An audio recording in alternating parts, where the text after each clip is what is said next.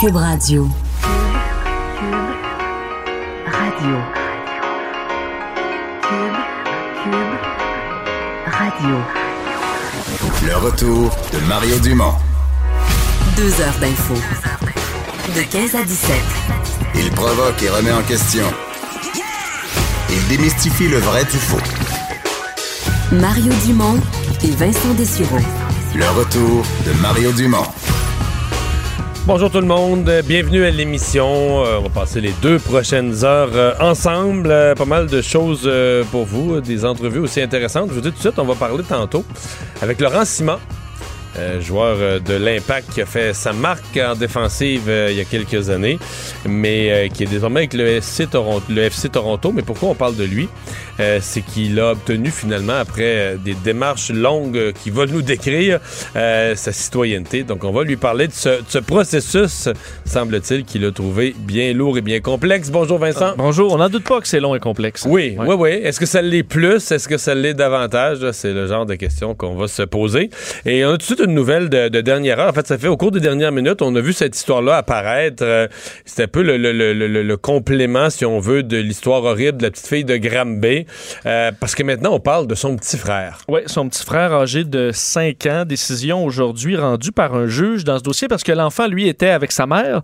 Euh, et euh, un juge aujourd'hui, dans une décision rendue donc publique, sera confié à la DPJ. Il pourra maintenir certains contacts avec sa mère sous supervision. on juge que c'est positif qu'il garde un certain contact, mais sous supervision. Et ce qu'il y a de, triste, et à mon avis qu'il faudra analyser dans les prochaines heures et les prochains jours, c'est un blâme très. Alors, on retourne enfin à la DPJ, mais on donne un sévère blâme à la DPJ et on parle que cet enfant de 5 ans euh, a déjà euh, une vie difficile. On parle d'un jeune qui est déjà écorché par la vie à l'âge seulement de 5 ans. Alors, une autre facette euh, triste et tragique de cette saga à la suite du décès de cet enfant qu'on a appelé la martyr, enfant martyr de Granby. Et euh, Valérie Assouline, avocate, euh, qui a suivi cette histoire depuis les tout débuts, est avec nous. Bonjour, euh, Maître Assouline. Bonjour. Bon, vous, vous l'avez vu ce jugement de la, de, qui touche cet enfant-là? Absolument. Alors, c'est important de préciser que cet enfant-là n'était pas avec sa mère, que cette mère a dû voir son garçon de façon supervisée pendant toute la vie de cet enfant-là et que aujourd'hui c'est une grande grande victoire pour nous euh, et c'est une mère soulagée euh, qui euh, qui est très très très heureuse de ce jugement là. OK. bon, jugement qui, qui, raconte quoi? Parce que dans le fond, ce qui, ce qui est surtout intéressant, c'est ça parle de la vie que l'enfant a vécue à l'époque où il était avec bon la petite fille qui a perdu la vie, son père et la belle-mère, là. Oui, c'est un jugement où ben, cet enfant-là devait être euh, protégé par la directrice, par la DPJ. Puis euh, finalement, il a été vu très peu par euh, les intervenants. On parle d'une fois en, une année. On parle de, de négligence grave et tellement grave que le juge parle d'imputabilité. C'est des erreurs qui sont imputables. et c'est un jugement également qui va être envoyé à Madame Régine Laurent. c'est au jugement également. Euh, donc, euh, c'est un beau jugement. Mm-hmm. Pour, la suite des choses et pour, le, pour les autres parents au Québec euh, qui, qui vivent de façon avec le, même abus de pouvoir là, de, la DPJ. Mm. Est-ce qu'on décrit le genre de circonstances qu'a vécu l'enfant dans le jugement? Absolument. Absolument. Ben, c'est un enfant qui, qui a été témoin de beaucoup de, de choses très, très graves. et une autre chose, M. Dumont, qui est extrêmement importante, c'est que finalement, on lève le rideau. Ce juge-là a décidé de lever cette ordonnance de non-publication là qu'il y avait euh, lorsqu'on parle de dossiers de DPJ. Et finalement, en autant qu'on préserve l'identité des partis et des parents et des enfants, bien évidemment, vous pouvez, vous, journalistes, commencer à parler, à décrier ce qui se passe. Et c'est une transparence qui était nécessaire dans ce système. S'il y avait cette transparence, est-ce que cet enfant-là serait décédé aujourd'hui? Certainement pas. Parce que jusqu'à aujourd'hui, on, on savait rien, on pouvait rien dire, là. Ben, on peut, on pouvait rien dire. Tout le monde a peur de parler. Euh, et puis là, euh, c'est fini là. Et c'était, euh, vous savez, le juge a, commencé son jugement avec euh, l'énoncé que Madame Laurent avait euh, avait euh, mentionné au début de la commission, c'est-à-dire que nous avons l'intention de retourner toutes les pierres et d'entendre toutes les versets, tout, ce qu'il y a à entendre, tout le monde qu'il y a à entendre. Et c'est un juge qui a travaillé avec tellement de sensibilité et euh, je pense que c'est vraiment un jugement après Granby. Et c'était, on, on, on pouvait pas demander mieux. Ben, Maître euh, Assouline, euh, merci de nous avoir parlé. Merci à vous. Au revoir. Merci. J'ai l'impression que c'est un jugement qui a pas fini de, de- de refaire l'actualité, euh, ce qu'on va, ce qu'on va y retrouver ou ce qu'on va y retrouver comme descriptif. euh, Parce qu'on parle d'un paquet d'éléments traumatisants pour l'enfant, euh, des, des- des trucs très accablants que, et des étapes très tragiques au, que, que face c'est la même maison, que ça nous donne une idée de ce qui se passe. Ça nous donne une idée de ce qui se passait dans la maison là. Oui, et de la maltraitance provenant euh, de son père et de sa belle-mère. Donc, ceux qui sont accusés, évidemment, en lien avec la, la- la mort de l'enfant, euh, de, de, de, de, de- de sa sœur. Alors, ce sera valide pour six mois, ce jugement-là. Alors, c'est quelque chose qui se renouvelle assez rapidement, malheureusement.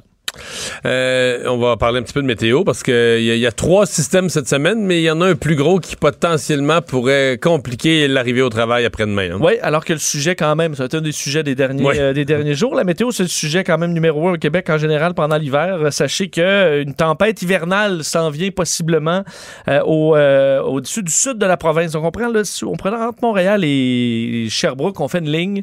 Tout ce qui est au sud de ça, c'est à surveiller. là. Donc, c'est une, une dépression qui est un peu instable. On ne sait pas trop exactement où elle va passer. Alors, il faut quand même, suivre les prévisions dans les prochains jours. Mais c'est au, euh, donc, en formation aux États-Unis, en direction mais- de la mais dans la version pessimiste, je voyais que ça commencerait, tu sais, le pire scénario, là, vers 2-3 heures du matin, il commence à neiger solide, puis ça continue.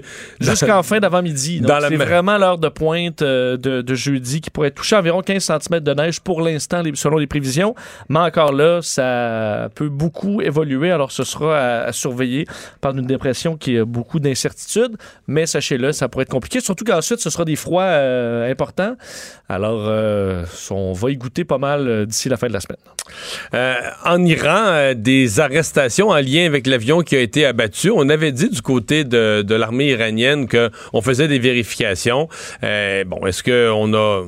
On se pose quand même la question, est-ce qu'on a euh, trouvé un bouc émissaire, une espèce de, de- de petit pantin pour dire c'est lui, c'est lui, c'est lui, ou est-ce qu'on a vraiment fait une enquête sérieuse? Mais en tout cas, il y a eu arrestation. Oui, il y a des arrestations sans qu'on ne connaisse encore vraiment les détails de ces arrestations, à savoir c'est qui et euh, il y en a combien de personnes qui ont été arrêtées.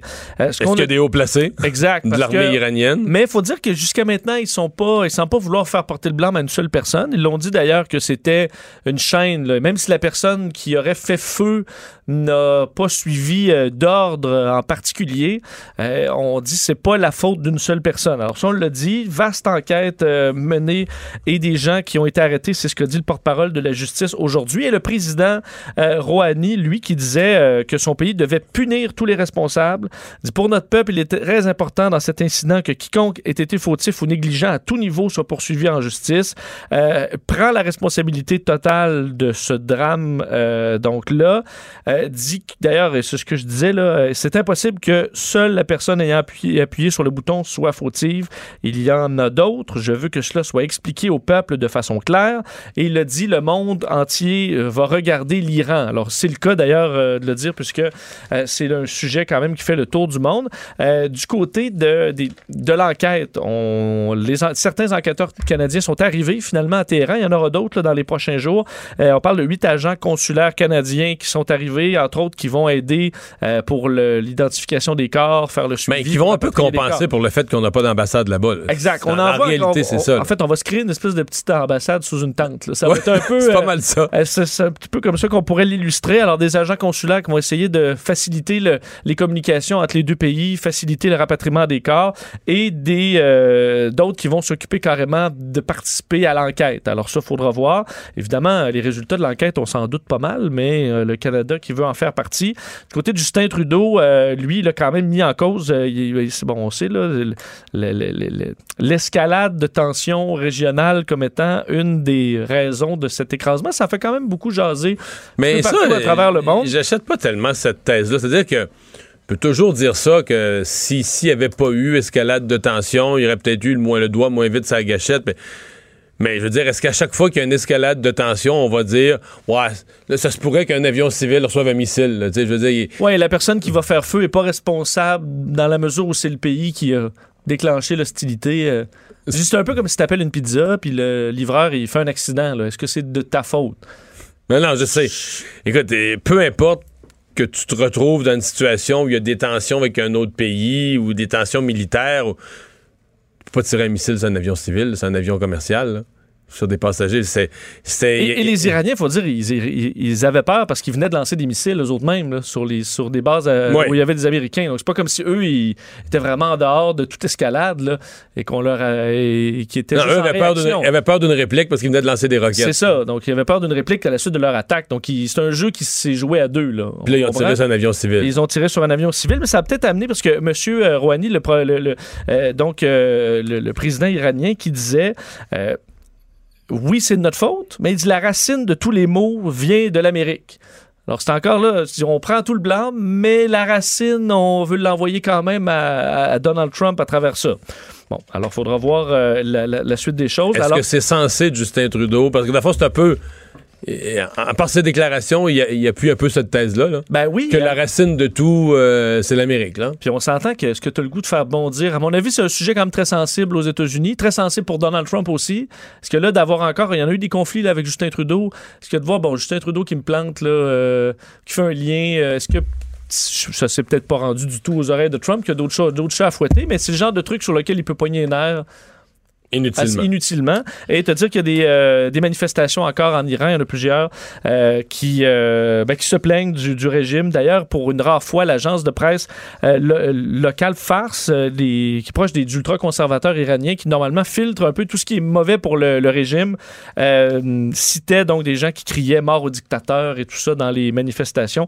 Alors, beaucoup d'Iraniens sont encore frustrés et en colère à la suite de cet accident. Un procès assez épouvantable en France, celui de, l'ex-prêtre euh, Bernard Prénat, qui est, euh, bon, euh, qui, est accusé évidemment d'a- d'a- d'agression sexuelle, mais qui fait des aveux incroyables à propos d'enfants. Effectivement, pour ceux qui n'avaient pas saisi l'ampleur de ce dossier-là du prêtre, euh, fait l'ex-prêtre, parce qu'il est maintenant euh, bon, euh, expulsé de la religion Excommunié. catholique, excommunié, euh, l'ex-prêtre Bernard Prénat, qui a été à l'origine, entre autres, d'un- film en 2019, euh, Grâce à Dieu, qui raconte un peu cette histoire-là des victimes qui ont commencé à parler et fait face à l'appareil religieux qui ne voulait rien savoir de leur témoignage.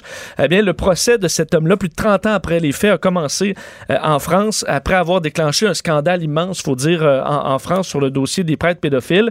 Et il- on- ce qu'on a appris, entre autres, dans ce procès-là, c'est que euh, il enlignait les victimes là, les unes après les autres. On parle de euh, victimes par centaines. Enfin, on dit quatre ou cinq enfants par semaine. Donc, presque un par jour, selon euh, la présidente du, du procès Anne-Sophie Martinet. Donc, presque un par jour.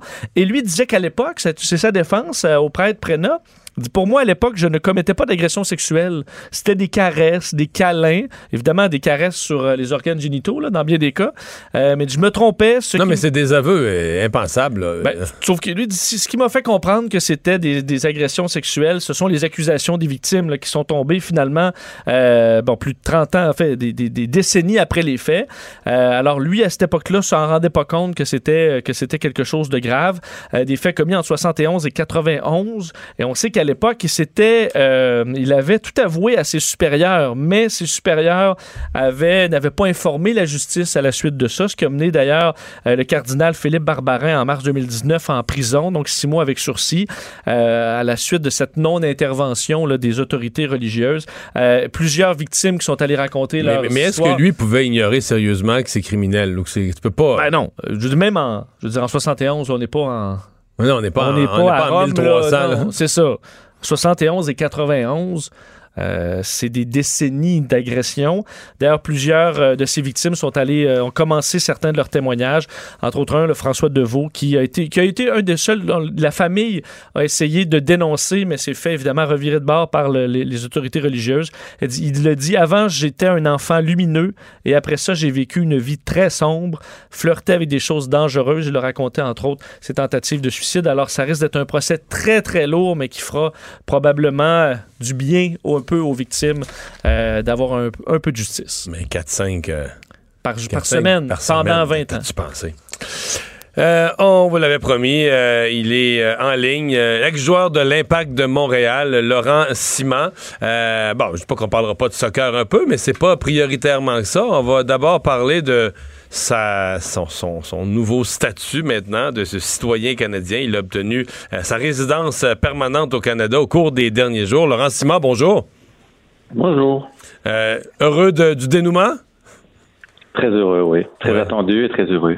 Très attendu parce qu'il faut le dire, là, ça a été, ça n'a pas été simple euh, le, le processus. Non, ça a pris du temps et, euh, et, euh, et au bout du compte, ben, on est vraiment heureux, satisfait d'en- d'enfin avoir de, de bonnes nouvelles. Mhm.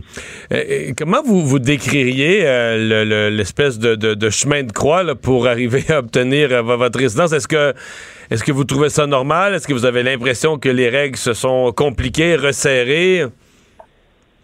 Bah, après, je pense que chaque dossier a ses spécificités. Euh, dans mon cas, euh, on va dire qu'il y a eu, euh, il y a eu des, des difficultés inattendues et, euh, et voilà. Mais je suis tombé sur euh, sur Maître Anfield qui m'a qui nous a beaucoup aidé et beaucoup conseillé. Et, euh, et après, avec ma femme, ben, euh, on a continué à à rester ici au Québec et à, à espérer. Voilà, toujours bien se comporter et, ça a porté ses fruits. Mhm. Mais ça vous a pris, ça vous a pris un avocat pour traverser le labyrinthe? Bah, c'était des choses qu'on qu'on connaissait pas et qu'on ne maîtrisait pas, donc euh, on voulait pas faire d'erreur parce qu'on on y tenait tellement que qu'on a préféré passer par un avocat, oui, et euh, un avocat qui était spécialisé dans l'immigration. Et euh, je pense que ça a été une super colla- collaboration. Euh, tous les trois et euh, comme je l'ai dit, en- enfin on a, on a cette résidence et, euh, et ces papiers, et on est vraiment plus que heureux. Mhm. Ça a pris combien de temps? Le, processus complet, à partir du moment où vous dites, là, vous avez, euh, bon, vous êtes venu jouer à Montréal, euh, à un moment donné, vous avez décidé, mais moi, je voudrais demeurer avec ma famille, on veut demeurer euh, citoyen canadien. Euh, le processus prend combien de temps à partir du moment où on s'y engage jusqu'au résultat des derniers jours? Encore une fois, c'est compliqué parce qu'il y a eu, il y a eu des, des spécificités que je peux pas parler au téléphone et, et, et dans la vie de tous les jours euh, dans mon dossier. Mais euh, à partir du moment où Maître Anfield a, a pris les, les rênes en main et s'est occupé de mon dossier, je pense que ça a pris euh, trois ans, trois ans et demi OK. pour avoir une réponse. Ça a pris trois ans, trois ans et demi. Donc, ça, c'est ça, c'est la portion où vous nous dites que les, là, les choses se sont mis à marcher dans trois ans, trois ans et demi. Donc, il y avait quelques années de perdu avant là, pour des situations Exact. que vous dites on ne peut pas parler publiquement. Mais bon, là, Voilà. c'est euh, c'est euh, c'est enfin réglé. Euh, heureux à Toronto ou avec euh, l'équipe de Toronto? Parce que vous, êtes- vous êtes toujours, votre résidence toujours à Montréal. là. Ouais. J'ai ma maison à Montréal, ma, ma famille vit ici à, à Montréal. Mais euh, oui, je suis content à Toronto. Euh, Ça me permet de rester au Canada. Ça, voilà, c'est un, un, un bon club avec des bonnes infrastructures. Euh, on a on a été finali- finaliste l'année dernière, donc je pense que si on arrive à se renforcer un, un tout petit peu, il y a moyen qu'on forme encore une belle équipe. Et euh, ouais, je suis très heureux, très satisfait d'être là-bas. Mhm. Euh, le... Avez-vous le sentiment que, je reviens au délai, avez-vous le sentiment que les choses se sont détériorées euh, au cours des dernières années? Certains disent, par exemple, que pour euh, les, euh, les Français ou des Belges et des Européens, les délais ont augmenté depuis l'arrivée du nouveau gouvernement à Québec. Est-ce que vous l'avez senti dans la dernière année? Écoutez, euh, non, pas, pas personnellement. Après, c'est certain que c'est euh, c'est pas un long fleuve tranquille. hein. Euh, moi, j'ai ma petite fille aussi qui qui est qui est autiste et qui a des, des différents euh, aspects. Donc, ça prend aussi ça en charge. Donc, euh, on a dû aller faire des tests médicaux et tout ce qui s'ensuit pour avoir le suivi. Donc, est-ce qu'une famille qui a des enfants ou pas d'enfants, ça prend autant de temps aussi? Ça, je ne saurais pas vous dire, mais, euh, mais c'est clair que ce fut long et euh, on est vraiment satisfait et heureux encore une fois d'avoir cette réponse positive. Qu'est-ce que, vous qui, qui, qui arrivez de la Belgique, qu'est-ce que vous retenez de Montréal ou qu'est-ce que vous voyez, qu'est-ce qui vous attache à Montréal, puis, puis votre conjointe? Ben, je pense que c'est la vie, tout simplement. Euh, on adore Montréal, on adore les Québécois, on adore les Canadiens. Euh, on ne voyait pas notre vie ailleurs qu'ici et, euh, c'était frustrant dans le sens où ça a pris ça a pris du temps et on s'en sentait pas, enfin pas pas chez nous entre guillemets que ce soit au Canada ou que ce soit à, en Belgique parce qu'en Belgique on voulait pas spécialement y être parce qu'il n'y avait pas de solution pour notre petite fille. Et ici à Montréal ben, il nous manquait les papiers donc c'était compliqué. Et euh, vous savez, pour investir euh, dans, dans la maison, dans l'immobilier, euh, avoir des projets, euh, et tout ça, c'était un peu compliqué parce qu'on avait des des restrictions de, ben, qu'on pouvait euh, du jour au lendemain, euh, s'il n'y avait plus de contrat de travail, ben, devoir retourner ou partir du Canada. Et donc là, ben, le fait d'avoir ces papiers-là, ça nous ouvre pas mal de portes, euh, que ce soit ma femme aussi sur le plan personnel, euh, peut-être retourner aux études ou travailler. Et, euh, Mhm. et pour mes enfants, ben voilà, pour avoir un avenir euh, serein et tranquille ici euh, au Canada. Euh, vous avez parlé, bon, vous avez une, une fille, puis on a vu vous vous êtes impliqué dans la cause euh, euh, avec avec d'autres parents pour des enfants qui ont euh, qui présentent des défis particuliers.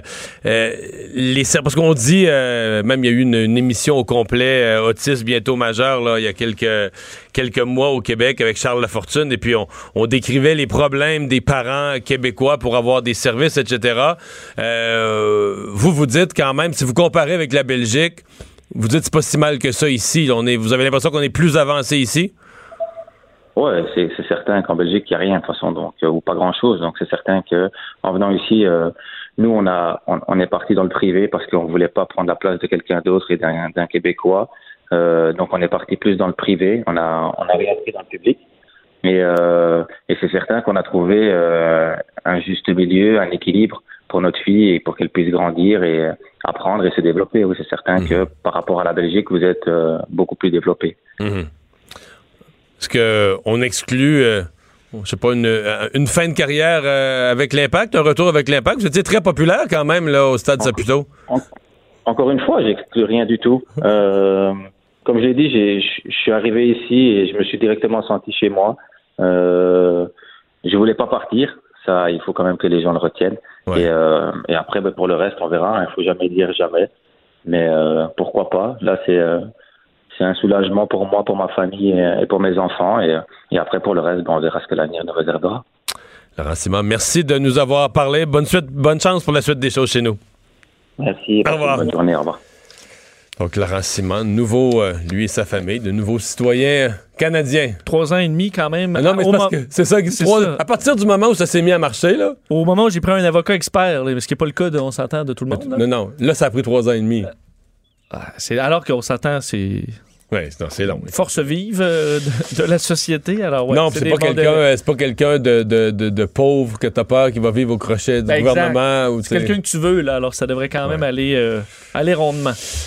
Euh, on va parler des cliniques euh, d'hiver. Euh, certains ont appelé des cliniques de grippe. Elles avaient été euh, mises à- en place pour désengorger les urgences, mais ce qui devait arriver arriva finalement. Les urgences sont engorgées, puis les, clini- les cliniques d'hiver sont engorgées elles-mêmes en même temps. Exact. J'ai fait partie pendant que tu étais pas là la semaine dernière de ceux qui ont dit aux gens ah, il faut, euh, faut aller dans les cliniques d'hiver parce que les urgences, c'est plein. Alors, les cliniques d'hiver, c'est la solution.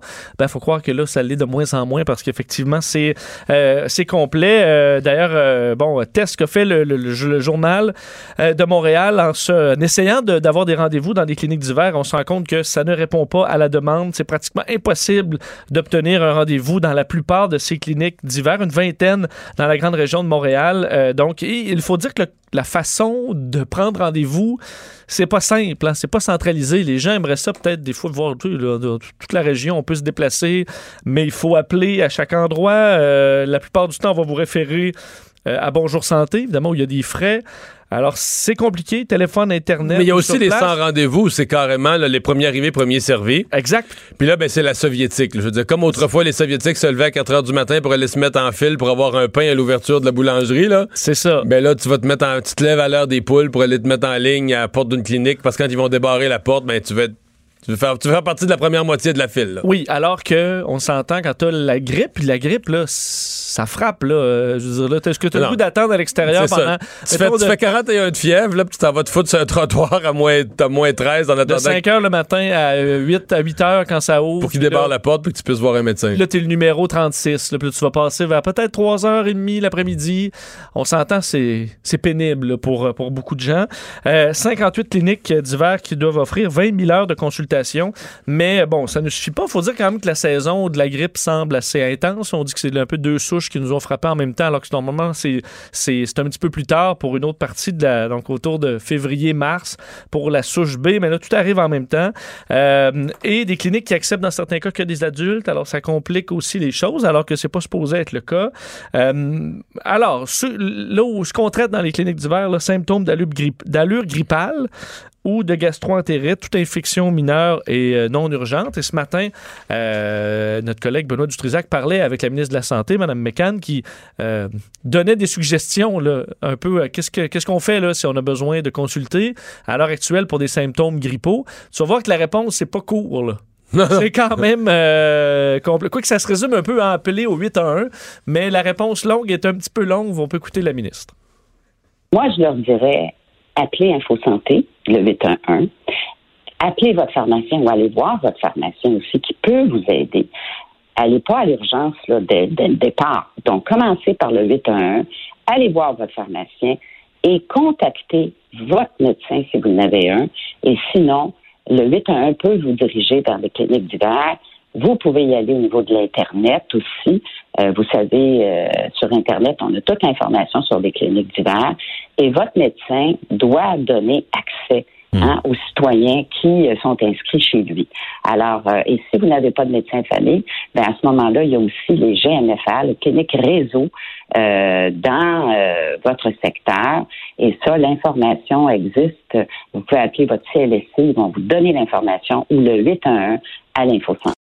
Je suis épuisé. Bon, là. ah oui, c'est ça. Mon système immunitaire vient de, vient de faiblir. Parce que oui, oui. T'es plus, tu deviens automatiquement plus vulnérable à la Juste grippe. avoir écouté tout ça. Non, mais je veux dire, euh, je- Puis on dit, moi, ce qui me fait rire, c'est quand on dit, ben là, d'un, ça risque quand même à appeler aux cliniques d'hiver. On vient de comprendre que c'est plein. Appelez votre médecin de famille. Ben oui, le médecin, je l'appelle. Hey, euh, mais ils sont Jacques supposés nous voir en deux jours. ben, c'est ça. Mais... C'est ça la nouvelle promesse. ouais, 80 du temps. C'est ça 80% du temps en dedans de 24 heures ou en dedans de 40. Ben, janvier va être dans le 20% euh, probablement, Oui. ou c'est ou c'est pas ça. Euh, les taux d'occupation, d'ailleurs, là, euh, d'urgence, les pires, euh, euh, hier, Sainte-Agathe-des-Monts, 200% euh, Royal Victoria, 188 Mont-Laurier, il y en a beaucoup au-dessus de 150, 170 euh, au, au Québec. Alors, Ça, ça veut dire que quand t'arrives, parce qu'une grippe, là, malheureusement, même si t'es mal en point, t'es un cas non urgent, là. Oui. T'es un cas, je sais pas comment c'est 4 ou 5, mais t'es un cas, là, euh, tu passes pas avec les, les- les- les grosses fractures ouvertes. t'as aucune chance de mourir là, ou que ton état se dégrade grandement Non, dans non. les prochaines heures. Et tu saignes pas, tu salis pas le plancher, euh, tu T'es stable. C'est ça. Donc, euh, tu vas attendre, là. C'est quand l'urgence déborde à 175 euh, prépare-toi euh, prépare-toi à attendre. Mais Mais est-ce que, ce que les gens, ultimement, comprennent, ben, beaucoup qui comprennent pas, c'est que ben, restez chez vous la plupart du temps. Évidemment, il y a des cas où, on sait, la grippe, ça fait des morts. là. Donc, il y a des cas où, oui, il faut se présenter à l'urgence ou euh, voir un médecin rapidement. Mais dans bien des cas, tu t'endures. Chez vous, tu Ben, bois parce que- mais- c'est parce qu'il y a toujours cet espoir qu'ils vont me trouver un remède, puis je l'aurais pu la grippe. Je dire, mettons, je l'ai, puis demain matin, je vais me lever, je l'aurais pu, mais mettons qu'elle- prend trois jours, là. C'est triste, mais il falloir que tu t'offres trois jours. Il falloir que tu endures trois jours la grippe, puis euh, elle va être passée après ça. Toi, tu vas sentir que le matin, tu vas te lever, tu as pris du mieux. ou- Mais Il n'y en a pas de médicaments contre la. non, faut qu'elle passe. Faut que le système immunitaire la combatte. Donc là, dans l'intervalle, tu peux avoir, mais ça, le pharmacien peut te donner toutes ces infos-là, mais tu peux avoir toute une série de mesures euh, qui, vont, qui vont faire que tu vas souffrir moins de la grippe là, pendant les journées que tu l'as. Tu, tu poses les bons gestes, tu prends et un peu des, des, des Tylenol, n'importe quoi, il y a des choses à faire. Mais il n'y a pas de remède miracle qui va faire que dans trois heures, tu n'auras plus pas comme des brûlements d'estomac, tu prends quelque chose, puis une heure après, tu les là. Non. La grippe, tu vas l'avoir. Si tant qu'elle n'aura pas fait ses journées, tu vas l'avoir encore. Mais ça, ça, ça semble pas rentrer. Pour bien des gens, le remède, on se dit, voyons, il y a un remède pour tout, là. Il y a un remède miracle pour toutes les. Mais c'est ça, c'est pas comme les antibiotiques. euh, c'est pas, c'est pas quelque chose qui se règle avec des antibiotiques. Ça s'améliore pas. Mais effectivement, il y a des cas, il faut le rappeler, que oui, il y a besoin Non, de parce qu'il y a médecin des- parce que l'état peut se dégrader. Et, et c'est certain que ça, c'est un des facteurs. C'est-à-dire que comme il y a de plus en plus, puis là, on parle même plus des gens âgés, on va les appeler les gens très âgés, là, des 90 ans et plus. Il y a beaucoup plus de gens qui vivent avec des systèmes immunitaires euh, affaiblis, etc. Donc, la grippe fait plus d'hospitalisés aussi qu'autrefois. Là. Puis eux, on peut pas les critiquer d'aller voir un médecin. non, ils n'ont pas le pendant choix. Ils pas le choix, sont, en, sont danger pour leur. Alors, il faut leur- prendre notre mal en patience euh, dans bien des cas, malheureusement, en espérant que la saison de la grippe finisse rapidement. Le retour de Mario Dumont, le seul ancien politicien qui ne vous sortira jamais de cassette. Mario Dumont et Vincent Dessureau. Cube Radio. Alors, euh, on vous parle de réforme de l'éducation. Bon, euh, c'est une réforme. euh, Au, au départ, là, dans l'actualité, ce qu'on vous a présenté, c'est vraiment une l'abolition des commissions scolaires. C'est comme ça que le projet de loi avait été présenté. Puis finalement, on dit, ben, c'est pas vraiment l'abolition. On crée, les commissions scolaires deviennent d'autres structures administratives. Mais il n'y aura plus d'élections scolaires, de commissions scolaires payées, ta, ta, ta, ta, ta. Euh, bon, mais au fur et à mesure qu'on s'est mis à comprendre plus le projet de loi, on s'est rendu compte que sa portée, cet automne, on s'est rendu compte que sa portée était beaucoup plus large. Les enseignants, le pouvoir des directeurs d'école, toute la structure scolaire qui était euh, touchée. Euh, et euh, bon, ça a amené, il y a eu quand même pas mal d'opposition euh, au projet. Remarquez qu'en éducation, c'est pas un domaine où c'est facile de faire des changements. On en parle tout de suite avec Égide Royer, psychologue, spécialiste de la réussite euh, scolaire, euh, associé à la, à la faculté des sciences de l'éducation de l'Université Laval. Bonjour, professeur Royer. Bonjour. Bon, euh, le ministre qui aujourd'hui, donc les, travaux reprennent là-dessus à l'Assemblée nationale, mais le ministre qui dit en profiter au cours des prochains jours pour faire certaines modifications, montrer qu'il a consulté pour quelque chose là, qui, est, qui est ouvert. Euh, c'est quoi les modifications les plus importantes pour vous? Bon, déjà dans la loi, c'est assez surprenant qu'il y ait quelque chose d'aussi pointu de comment on fait une revision de notes par rapport à un, élève qui n'est pas satisfait ou qui est en situation d'échec. Donc, ce qu'on voyait dans le journal de, Montréal, le journal de Québec aujourd'hui, c'était le fait qu'on allait avoir, d'une certaine manière, un mécanisme de revision de notes qui va faire appel à un enseignant d'une autre école pour réévaluer ou être capable de revoir dans quelle mesure est-ce que la note accordée à l'élève a été euh, a été pertinente. C'est quelque chose de très très pointu dans un projet de loi. Euh, on a juste à réfléchir au fait que présentement, juste à, titre de, comparaison, présentement, il y a une commission d'enquête sur la commission d'études sur la, toute la question de la DPJ. Et il y en a un article dans la loi d'instruction publique qui dit que les commissions scolaires euh, peuvent expulser un élève là, qui, euh, qui, de par son comportement, etc. Donc, à titre d'exemple, ça aurait un autre, euh, ça aurait un, élément sur lequel on pourrait se pencher présentement, compte tenu du débat et de la réflexion actuelle sur la DPJ. Mais sur des choses aussi pointues que la euh, qui quand est-ce qu'on va décider de repenser ou de revoir ou de réviser la note d'un élève? Il y, a, il y a quelque chose qui est sorti là-dessus ce matin, mais les autres dispositions, c'est rien de. J'ai rien vu de spectaculaire par rapport à, Mhm. euh, aux modifications que le ministre va apporter. Il y aura des choses qui mériteraient d'être touchées et qui ne le sont pas présentement. Par exemple? Bon, je viens de souligner la question de la DPJ. L'autre élément, écoutez, euh, une des préoccupations qu'on a présentement euh, à l'école, euh, dans les milieux scolaires, compte tenu du, du fait qu'on manque de personnel et que, en termes de, de, de, de nombre de postes dépourvus de titulaires présentement au Québec, là, au niveau dans, les entreprises, dans les commerces, etc., il y a une pression présentement sur le fait que des jeunes qui n'ont pas complété le secondaire puissent augmenter la quantité de travail tout en étudiant ou carrément lâcher l'école pour étudier. Donc, euh, ça me semblerait aussi important de dire qu'au Québec, on va tout faire pour accompagner nos jeunes jusqu'à l'âge de 18 ans ou l'obtention d'un diplôme à l'école. Euh, ça me paraît aussi important que de savoir s'ils ont eu 59, 58 ou s'ils vont avoir 60% pour passer. Donc, la question du 18 ans en a, un, en a une question qui... Parce que présentement, c'est l'éducation obligatoire jusqu'à 16 ans? C'est jusqu'à 16 ans. Et ce qui arrive, c'est que présentement, vous avez 16 ans et demi, vous avez 16 ans tout juste, vous décidez de quitter l'école, il ne se passe rien. Il est grand temps qu'au Québec, si moi, mineur, je décide de quitter l'école, qu'il y ait au moins que parents ou responsables de l'autorité parentale doivent faire une demande de dérogation, doivent faire une demande pour quitter l'école avant 18 ans, euh, ce qui n'est pas le cas présentement. Donc ça, c'est une modification à, la loi ou un élément qu'on va inclure dans le projet de loi 40 qui me semblait aussi important que la révision de notes. Un autre, c'est toute la question de euh, la question, entre autres, là, de, on a parlé beaucoup d'un institut d'excellence de recherche en éducation. On, y a, la, la, loi mentionne la création d'un comité là, pour la réussite scolaire. Mais ce comité pour la réussite scolaire-là, les grandes balises qu'on va donner au centre de services scolaires concernant la réussite des élèves, ça serait le bon temps aussi de revoir ou de ramener toute la question de l'Institut d'excellence en éducation. C'est toute une question de donner des grandes balises, parce que les centres de services scolaires, si on veut pas que ça se mette à déraper, là, pouvez très bien avoir un centre de service scolaire qui, lui, décide, par exemple, qu'on va y aller uniquement avec des, écoles ordinaires qui vont regrouper les élèves les plus faibles, et par la suite, on va avoir des écoles qui vont avoir des projets particuliers ou des, des volets enrichis. Euh... Il y en a déjà qui se plaignent de ça, là, que le système actuel euh, regroupe les enfants, ceux qui ont du talent se retrouvent dans les mêmes écoles enrichies, puis on se retrouve les autres. Les écoles dites régulières, euh, dans le fond, deviennent des écoles faibles. Oui, c'est ça. On se retrouve avec une concentration d'élèves en difficulté, puis aussi une augmentation de ces élèves en difficulté là. Donc, est-ce qu'une grande balise qui pourrait être donnée dans le projet de loi, dans le, dans le nouveau, dans la loi 40 et la suivante, toutes les écoles au Québec sont responsables de la réussite scolaire de tous les jeunes et à moins d'avoir des situations qui sont carrément dangereuses, des situations de handicap très lourds, toutes les écoles au Québec se doivent, ont, ont comme mission d'être inclusives par rapport aux jeunes qui présentent des différences? Regardez ce qu'on a vécu, un autre élément, regardez ce qu'on a vécu avec les, avec les récréations. On avait 20% des écoles au Québec qui n'avaient plus de récréation l'après-midi au primaire. Regardez la situation, entre autres, je pense, la situation d'anxiété. Euh, il y a vraiment une pointe, un développement d'anxiété chez les filles là, au primaire puis au secondaire.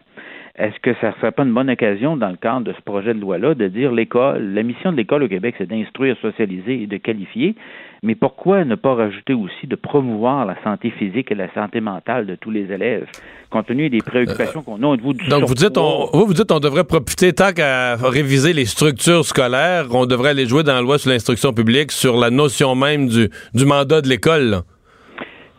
Écoutez, il va être obligé de, le ministre va être obligé de réouvrir sa loi lorsque viendra le temps de parler du 18 ans, éventuellement peut-être même réouvrir sa loi lorsque viendra la question de dire est-ce qu'on maintient un système à trois vitesses au Québec? Et sur toute cette question-là de préoccupation de la santé physique et mentale des jeunes, et pas, au niveau de la mission de l'école, si vous voulez retravailler là-dessus, est-ce qu'il va réouvrir encore la loi? Il est en train de l'ouvrir, la loi de l'instruction publique. Et il y a un certain nombre de choses, un certain nombre de sujets ou de mesures qui sont mûrs. Je pense à la question du 18 ans. Je pense, à, entre autres, à la question de, de l'expulsion, de la suspension des élèves, compte tenu de ce qu'on a connu au niveau des DPJ et des réflexions actuelles. Euh, tant qu'à ouvrir la loi, aussi bien rajouter quelques éléments qui vont être des balises importantes que devraient avoir les centres de services scolaires. Sans ça, comme je disais tantôt, ça risque d'aller... Écoutez, d'affirmer que toutes les écoles devraient avoir un plancher de service minimal concernant, mais au minimum par rapport à, la question des, des, des, jeunes qui présentent des difficultés. Le jeune qui a un trouble du spectre de l'autisme, donc qu'il soit dans une école de 80 élèves ou dans une école de 350 élèves, c'est pas de sa faute à lui, il a besoin des mêmes services. Donc vous avez il y a toutes sortes, toutes sortes d'éléments qui, c'est un certain nombre me semble relever de la loi et qui sont beaucoup plus importants de déterminer la mécanique selon laquelle on va déterminer si le jeune a 58, 59 ou s'il a 60. Mmh. Euh, Est-ce que euh, je regardais les commentaires, je regarde le, parcours du ministre actuel de l'Éducation. Euh, on a quand même le sentiment que c'est un domaine dur à réformer, l'éducation. On va dire tous les grands tous les, les gros secteurs, la, la santé, l'éducation, c'est probablement vrai, mais on a l'impression qu'en éducation, il y a une résistance particulière au changement. Puis je vous entends là, parler avec euh, conviction, de, de rigueur d'un institut de l'excellence en éducation. Mais l'impression vue de l'extérieur, c'est que quand on parle, quand on tient ce langage-là, euh, puis on essaie de l'implanter ou de le rentrer dans le monde de l'éducation, c'est pas évident là. En théorie, tout le monde veut une meilleure école, mais en pratique, il euh, euh, y a des chasses gardées, il y a des, des toujours des, y a une, il semble avoir un niveau de résistance très élevé à des changements dans ce sens-là. là. Oui, il y a des groupes d'intérêt ou des groupes qui qui ont qui comme tels en tout cas ont des mandats de défendre en tout cas les, les intérêts de leurs membres, ce qui est louable, ce qui est louable en soi. Mais ce qu'on observe, c'est que Écoutez, le contexte présentement, c'est qu'on a eu, on vient d'avoir deux excellents ministres de l'Éducation de suite. Le dernier qu'on a eu et le, ministre actuel sont des gens qui ont ça à cœur, l'éducation. On sent que ça, ça a bougé en Oui, parce qu'il y avait eu des portes tournantes avant, là, ça, ça durait 6, 7, 8 mois, puis il y avait même pas, ça allait pas bien. Il y avait une mauvaise période. Là. Là, écoutez, pendant au moins, écoutez, ça fait 48 là, qu'on a d'excellents ministres de l'Éducation. Mais on sent qu'il y a une question. Il faut que ça. Il y a des questions politiques qui impliquent qui vont lentement. Écoutez, moi, j'ai lu une entrevue, vous irez voir ça, une entrevue donnée par le ministre actuel à, à l'Office, à l'Ordre des, des enseignants de l'Ontario. Il faisait la première page du, euh, du journal euh, ou de la revue des, de l'Ordre des enseignants de l'Ontario cet automne. Et il mentionnait lors de cette entrevue que c'était, vraiment quelque chose de pertinent, l'ordre, professionnel des enseignants en Ontario, et c'est quelque chose qui envisageait éventuellement de ramener sur le tapis lors d'un deuxième mandat de son gouvernement. C'est ce que j'appelle, ils en ont parlé, là, eux autres, dans leur, leur programme, la CAQ. Mais on sent qu'on y va tranquillement parce que des résistances. Écoutez, au niveau de la maternelle 4 ans, c'était assez fascinant. Comme système scolaire, on se dote d'un nouveau niveau. On ajoute un niveau qui est le niveau maternel 4 ans. Maternel 4 ans qui est soumis à la loi 101, que les, dans lequel les gens vont aller en français. Donc, c'est une contribution même à l'arrivée et à l'apprentissage de la langue de nos nouveaux arrivants. Et regardez la levée de bouclier qu'il y a eu euh, lors du passage de cette loi-là. C'est fascinant. Hmm. Mais en fait, même des groupes sociaux, des syndicats, Québec solidaire, des gens qui sont farouchement en faveur de toute forme de service public et qui veulent plus de services publics en toute matière. Là, ils étaient contre ce service public-là. Le- tous les services publics, on en veut, sauf la maternelle 4 ans. là. Ah oui, écoutez, c'est- personne, euh, ce que je viens de mentionner concernant la loi 101, là, il n'y a personne qui en a parlé, mais euh, écoutez, entre faire garder son, si vous allez en garderie, la loi 101 ne s'applique pas. En CPE, elle ne s'applique pas, mais elle va s'appliquer si vous allez à la maternelle 4 ans. Et bon nombre de, de, de familles qui, qui arrivent au Québec et ne parlent pas nécessairement la langue, d'aller en garderie plus ou moins, ou s'ils vont, ça va être peut-être dans leur, dans leur langue maternelle, mais d'aller à la maternelle 4 ans, euh, un, c'était quelque chose de gratuit, quelque chose d'intéressant, mais par rapport à la- la- la- l'accueil et l'intégration des nouveaux arrivants au niveau du contexte français, c'était une plus-value réelle. Mais ça, écoutez, là, en tout cas, simplement vous dire que je, suis d'accord avec vous que c'est pas, c'est un gros bateau l'éducation. Euh, vous avez un budget de 17 milliards là-dedans, vous avez un million d'élèves, et on se retrouve dans un contexte où, dans ce million d'élèves-là, parce que le marché, on en a 220 000 présentement, qui ont une étiquette, qui ont été diagnostiqués avec un problème précis, problème précis qui souvent les amène à être comptés pour deux ou trois élèves dans la classe. Et ça, toute cette question-là de mécanique, donc si on voulait enlever cette question-là de codification de diagnostic des élèves, là, on va rentrer de front dans la convention collective des enseignants qui est en négociation présentement. Donc, c'est un autre exemple quand vous essayez de bouger ça, c'est pas évident. Et, mais présentement, c'est sûr qu'on bouge dans la bonne direction depuis au moins euh, les deux derniers ministres, l'actuel et le précédent. Il y a une volonté réelle de faire de l'éducation quelque chose de très important pour la décennie qui, qui commence. Mario Dumont. Il s'intéresse aux vraies préoccupations des Québécois. La santé, la politique, l'économie. Le retour de Mario Dumont. La politique, autrement dit. Et on va maintenant parler culture. Bonjour Anaïs. Allô? Oui, on sait maintenant qui fera la chanson thème du prochain James Bond. Ben oui, la plus jeune de l'histoire à faire Ah oui? euh, la chanson euh, originale Billie Eilish. Là, si vous vous dites, ben oui, je connais ça, je suis pas certaine, ça me dit quelque chose. Euh, c'est elle qui chante Bad Guy. I'm that bad type, make your mama sad type, make your girlfriend mad type, might seduce your dad type. I'm the bad guy. Duh. Donc, ça promet pour James Bond. Elle a écrit la chanson avec son frère qui est euh, son acolyte, le film qui verra le jour au mois d'avril. La barre est haute. Hein? Il y a quand même Madonna, Alicia Keys, euh, Jack White, Sam Smith. Là, on s'entend qu'il y a eu énormément de, de bonnes chansons. Quand on pense à James Bond, la trame sonore, la chanson euh, originale est toujours euh, très attendue. Donc, on devrait euh, la découvrir sous peu. Et là, justement, Mario, parlant de... Quand, là? 8 avril aux 8 États-Unis. Ouais. Et là, il y a eu euh, justement un revirement de situation cette semaine. Si je te dis Hans Zimmer, est-ce que tu connais ce créateur-là?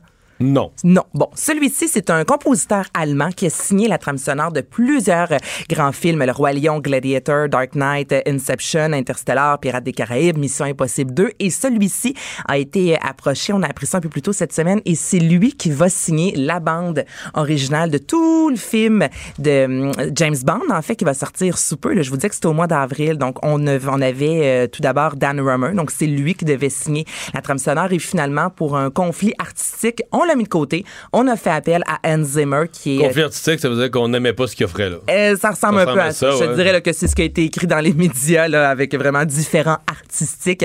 Et là, c'est Hans Zimmer qui a moins de deux mois pour composer euh, la trame sonore de ce film-là, 25e film, euh, de- le dernier avec Daniel Craig, qui est fort, fort attendu. Mika? Mika. s'en vient? Mika s'en vient. Mika est de retour, en fait, euh, à Montréal. Comme ça fait sera- longtemps, là, je rêve-tu? ben, à l'automne dernier, il est venu au Théâtre Corona. Et là, c'était Oh, vraiment un petit ça. concert. Ben, c'était un concert très intime, un petit show, justement. Là, il sera au Centre Bell le 15 mai, Centre Vidéotron le 16 mai prochain. Et c'est ce que j'aime en début d'année. Là, on apprend la, venue de plein de bands. On a parlé hier de Pearl Jam à Québec. Il y a ZZ Top qui sera de passage à Laval. Et là, c'est Mika qui s'amène. Trois arrêts seulement en sol canadien, donc deux au Québec. Et si vous aimez ce chanteur-là, sachez qu'il y aura un album live, un album euh, capté en direct qui sortira le 24 janvier prochain. Il y a quand même cinq albums euh, à son actif. Son dernier, c'est My Name is Michael Holbrook. Et il sera de passage à En direct de l'univers samedi.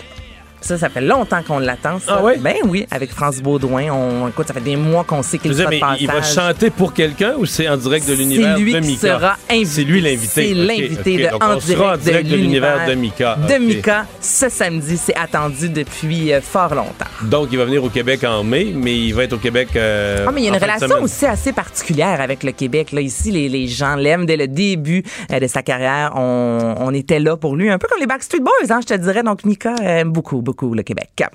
Et finalement, euh, Céline, euh, ben, qui soulignait l'anniversaire du décès de Ben René, euh, qui a fait un message. Quatrième anniversaire, donc elle nous a quitté le 14 janvier 2016 et elle a publié en français et en anglais sur les médias sociaux. Il n'y a pas une journée où je ne pense pas à ton magnifique sourire. Tu nous manques. Merci de veiller sur nous, mon amour. Je t'aime, Céline. Trois petits becs. Sur Instagram, plus de 182 000 j'aime. Sur Facebook, 54 000 j'aime. Sur Twitter, 3500 j'aime. Et sur la photo, allez voir ça. On voit René Angélil avec ses fameuses lunettes noires. A une chemise bleue, un peu plus foncée. Un bleu cube, là, je vous dirais. Et euh, il tient un bébé chien labrador. Oh. Sais, La, la photo est parfaite. Là. René qui fait un beau, beau sourire. Donc, évidemment, on met René et on met un, un bébé chien sur la même photo. C'est sûr que ça fonctionne. Alors, les fans ont voulu souligner le départ de ce grand homme aujourd'hui. Céline, euh, qui est en Floride en spectacle. Es-tu en Floride là, là? Avec Écoute, Courage? faut- Vas-y donc. Faut que je réfléchisse parce que Attends quand je suis allé voir le Lightning la semaine passée à Tampa Bay, il y avait les affiches annonçant Céline pour la semaine Céline- prochaine. Est-ce que c'était mardi soir ou mercredi soir? Je m'en souviens Mais, plus. hey, ça se peut. Je vais t'avouer que je connais pas l'horaire de Céline non, non, par je ne cœur. demande pas de connaître l'horaire de Céline par cœur, mais euh, oui, je te confirme ça que Céline est en Floride. Là, elle est en Floride et elle sera de retour au Centre Bell en février 18 et 19. Et je vais te le dire tout de suite, c'est pas aujourd'hui, c'est demain. C'est Demain à un vrai de vrai, Demain- mon Mario. Non, parce que c'est Céline n'a aucun secret pour toi. au Amelie Arena, donc euh, demain. Ben, c'est sûr qu'il y a des Québécois qui ont fait la route pour aller voir euh, Céline. Si- je veux juste te dire que quand le Lightning joue, il y a 5 à 10% de Québécois. Comme il faut. Peut-être jamais pas assez. Ah, il y a des ouais. Québécois. Ben là, on aime ça le hockey, là. Ouais. Avec des Québécois en Floride, il y en a Yeah. l'hiver. Donc, il y en a C'est ça. 1 et 1 égale Un 2. plus un Il y en a au hockey. D'autant plus que le Lightning a quand même, dans son histoire, a toujours eu, là, il y a Yannick Gourde, mais. Des Québécois, Ben là, Martin ouais. Saint-Louis, euh, qui, qui a, qui a fait la belle époque, qui les a amenés à la Coupe Stanley, entre autres. Donc, euh, il y a toujours eu des Québécois importants qui ont. euh, Moi, j'ai une question rapidement. As-tu vu le hockey à Vegas? Non, je suis jamais allé. T'es- t'es- non, t'as jamais assisté? Ça, j'aimerais ça. C'est ça, fallait que je le C'est sûr que c'est quelque chose. Non, mais je connais des gens qui sont allés, ils ont, ils ont trippé sur l'aventure. là. Ouais, ouais, c'est Ouais. ça au niveau de l'aventure, parce que tu me Non, parles parce que de la là, le- Floride, le- le Lightning. Je me dis, il me semble, tant qu'avoir une game aussi dans ma vie, je voudrais aller à Vegas juste pour vivre l'expérience. C'est plus qu'en Floride, personnellement. Voilà. Merci beaucoup, Anaïs. Parlant de hockey, euh, on va parler à Jean-Charles dans quelques instants. Euh, là, Vincent, euh, tu, depuis quelques minutes, tu as eu, c'est une brique énorme, ce jugement sur... On a ouvert l'émission avec ça, donc le petit frère de la fillette qu'on a appelée, la fillette décédée, la martyre de Grande-Bay. Euh, Il y a un jugement de cour aujourd'hui qui a confié son petit frère à la DPJ. Oui, et on comprend que s'il y a un certain délai avant de voir des, nouvelles à ce sujet, c'est que tout ce dossier-là, d'un qui est quand même assez épais, euh, et... euh, Il soumet toutes sortes d'interdits de publication partiels. On peut dire certaines choses, pas d'autres. Exact. Donc, on est en train de, de, de partager exactement ce qu'on peut vous dire et, et pas dire. Mais en gros, honnêtement, je, je lisais ce, ce, ce jugement-là et il y a des bouts qui sont difficiles à lire. là. Donc, on parle euh, d'un jeune de, de 5 ans, évidemment le frère de la, la petite fille martyre de Grande-Bay. Mais c'est dans la même maison. Qui- donc, je veux Ouais. euh, veut, veut pas, quand on lit ça, puis qu'on sait que l'autre est décédé, on, imagine une maison. Je veux dire, le frère et la sœur, où il y avait deux ans de différence, quelque chose comme ça, vivent à peu près la même affaire dans la maison. Donc, les, les sévices, l'horreur de ce que le petit gars vit, ça nous donne une idée, là. Exact. Ce qu'on décrit, évidemment, il y a des. on- bon, je, suis en train de valider exactement ce qu'on peut vous dire et pas dire. On reviendra tantôt, mais ce ce sont des gestes vraiment inacceptables envers ce jeune garçon-là qui, qui, qui, qui est passé à travers vraiment des qui serait passé, du moins selon les experts, à travers toutes sortes d'abus euh, physiques et psychologiques. Et euh, le blâme à la DPJ est très, très clair, là, comme quoi euh, on n'a vraiment pas fait les suivis adéquats, sans blâmer seulement l'intervenant dans, cette, dans ce dossier-là, parce que on dit au-dessus de cette personne-là, on, on- on a mal travaillé, parce qu'on parle d'intervenants débordés, donc carrément pas de temps dans sa semaine pour s'occuper de cas comme ça. Alors il y a des étapes vraiment de base qui auraient dû dû être faites pour, dans le suivi de la DPJ sur cet enfant-là qui n'ont pas été faites. Et ça, clairement, le juge euh, n'en est pas revenu. Là. Vraiment, il semble un peu dérouté par l'attitude de la DPJ dans, le- suivi de ce dossier-là, alors que c'est un dossier qu'on savait sensible parce qu'on savait qu'il y avait des événements très clairs et troublants qui auraient dû mener à un, suivi plus, euh, plus précis. Alors, on sait donc l'en- l'enfant qui va euh, être reconfié à la DPJ, même si on blâme très sérieusement la DPJ, mais bon, c'est le, c'est le système, euh, c'est le système qu'on a. Alors, il est clairement quand même mieux là qu'avec euh, ses parents. C'est le jugement qui a été rendu aujourd'hui. On va parler sport.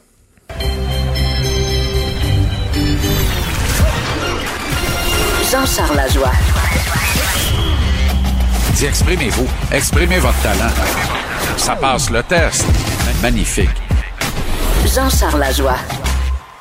Bonjour Jean-Charles. Salut les gars. Carey Price est en feu? Oui, hélas, oui. Hélas. non, c'est une blague, c'est une boutade. Oui, oui. Tu peux pas, euh, tu sais, il y a quelque chose de grotesque dans le principe de, de, de, de, de perdre. Par contre, dans le principe de perdre, comment dirais-je? Dans le principe de perdre volontairement, ça ne se fait pas. C'est totalement absurde d'imaginer une chose pareille. Par contre, je vais donner un seul exemple qui est tout à fait d'actualité. Qu'est-ce que Steve Eiserman, qui est par ailleurs une excellente tête de hockey, une légende de la Ligue nationale à titre de joueur, qui est en train d'en devenir une à titre de bâtisseur, de constructeur, d'architecte, qu'est-ce que Steve Eiserman a fait pour sortir du marasme des Red Wings cette saison? Rien. Exactement, c'est la bonne réponse. Ce qu'il a fait, c'est qu'il se dit pour les sortir du marasme dans les prochaines années, je vais repêcher premier. En tout cas, je vais me mettre les pourcentages de mon bord de repêcher premier. Exactement. Alors, on ne demande pas à des joueurs de perdre. On demande aux joueurs de jouer au meilleur de leur capacité. Maintenant, on décide quels joueurs composent l'effectif, quel temps de glace ils ont, dans quelle situation on les utilise ou pas. Bref, on dicte la suite des choses, lentement mais sûrement. Alors, j'aime que Marc Bergevin n'ait pas tant que ça prêté main forte à son équipe, quoique les additions de Scandella et Kovalchuk, honnêtement, ces deux gars qui, ensemble, prennent 40 minutes de jeu en moyenne par match depuis leur arrivée. C'est pas rien, ça, Mario, là. Euh, c'est pertinent et c'est en général 40 bonnes minutes. J'ai trouvé que Kovalchuk hier a joué son pire match depuis qu'il est arrivé avec le Canadien. Il a pas fait de niaiserie, il a juste pas fait de grande magie. Mais tu sais, il a pas fait de gaffe, il a pas fait de mais tu sais quelquefois là et il va tomber comme ça, il tombe dans ce que j'appelle moi une soft zone un peu où là, là, ben, c'est les habiletés individuelles uniquement. Puis tu sais, à 36 pouces, un moment donné, il y a beaucoup de choses qui te rattrapent, la fraction de seconde notamment. Et ces seules habiletés individuelles qui l'ont amené au statut, au standard de super étoile dans la Ligue nationale, ne, ne fonctionnent plus. Ça ne suffit plus. Il doit être bien encadré, doit être bien utilisé, doit travailler un peu plus nord-sud à cet âge-ci, profiter des occasions et ramasser des points le plus euh, qu'il peut, notamment en situation d'avantage numérique. Mais il a quand même joué un pas pire match hier. Scandella, lui, après un ou deux matchs beaucoup plus ordinaires, a joué un bon match hier soir aussi. Résultat, le Canadien a gagné. C'est une vraie victoire par deux contre une vraie bonne équipe cette fois-ci et non pas les sénateurs d'Ottawa. Et, j'ai aimé Claude Julien qui hier matin a savonné ses joueurs après l'entraînement. Puis je te jure que toi et Saint du ciel descendaient là. Et euh, dans la franglais, ça sortait en français pas en anglais à Whitedon. Je veux dire, il n'y avait pas de langue pour les saints qui descendaient du ciel jusque sur la glace euh, du centre d'entraînement à Brossard. Et euh, je pense que les joueurs ont saisi le message et ont joué un bon match hier. Et Claude Julien a dirigé un bon match. Sur un indicateur, les trois attaquants les moins utilisés ont été Jordan Wheel, Nick Cousins et Nate Thompson. Et tant qu'il en sera ainsi, moi, je vais être heureux. Ça veut dire plus de temps de jeu pour Ryan Pellig, plus de temps de jeu pour Jesperi Kotkaniemi, évidemment plus de temps de jeu pour Nick Suzuki. Et je t'en parlais il y a 24 heures à peine, et ça a apparu hier sur la glace. On a vu Suzuki prendre la majorité des mises en jeu sur son trio complété par Max Domi et Arturi Lekonen. J'aime ça. Et tu sais quoi, Suzuki a terminé la soirée à 67% d'efficacité au cercle des mises en jeu. C'est excellent, ça. C'est un très, très bon standard. 67% en français, En secondaire 3, c'est pas fort. 67% au cercle des mises en jeu, c'est 20 ans. Exactement. C'est excellent. Philippe Dano a eu 67% Il est la star en la matière chez le Canadien. Et Kotkaniemi n'est pas baissé sous la barre des 50% Il a terminé à 50% Puis moi, je note une affaire, là. On dit souvent des alliés de Kotkaniemi qu'ils ont joué un bon match. Il y a des raisons qui expliquent ça. Ça veut dire que Kotkaniemi est capable d'être un moteur sur un trio. Il est capable de faire produire ses alliés.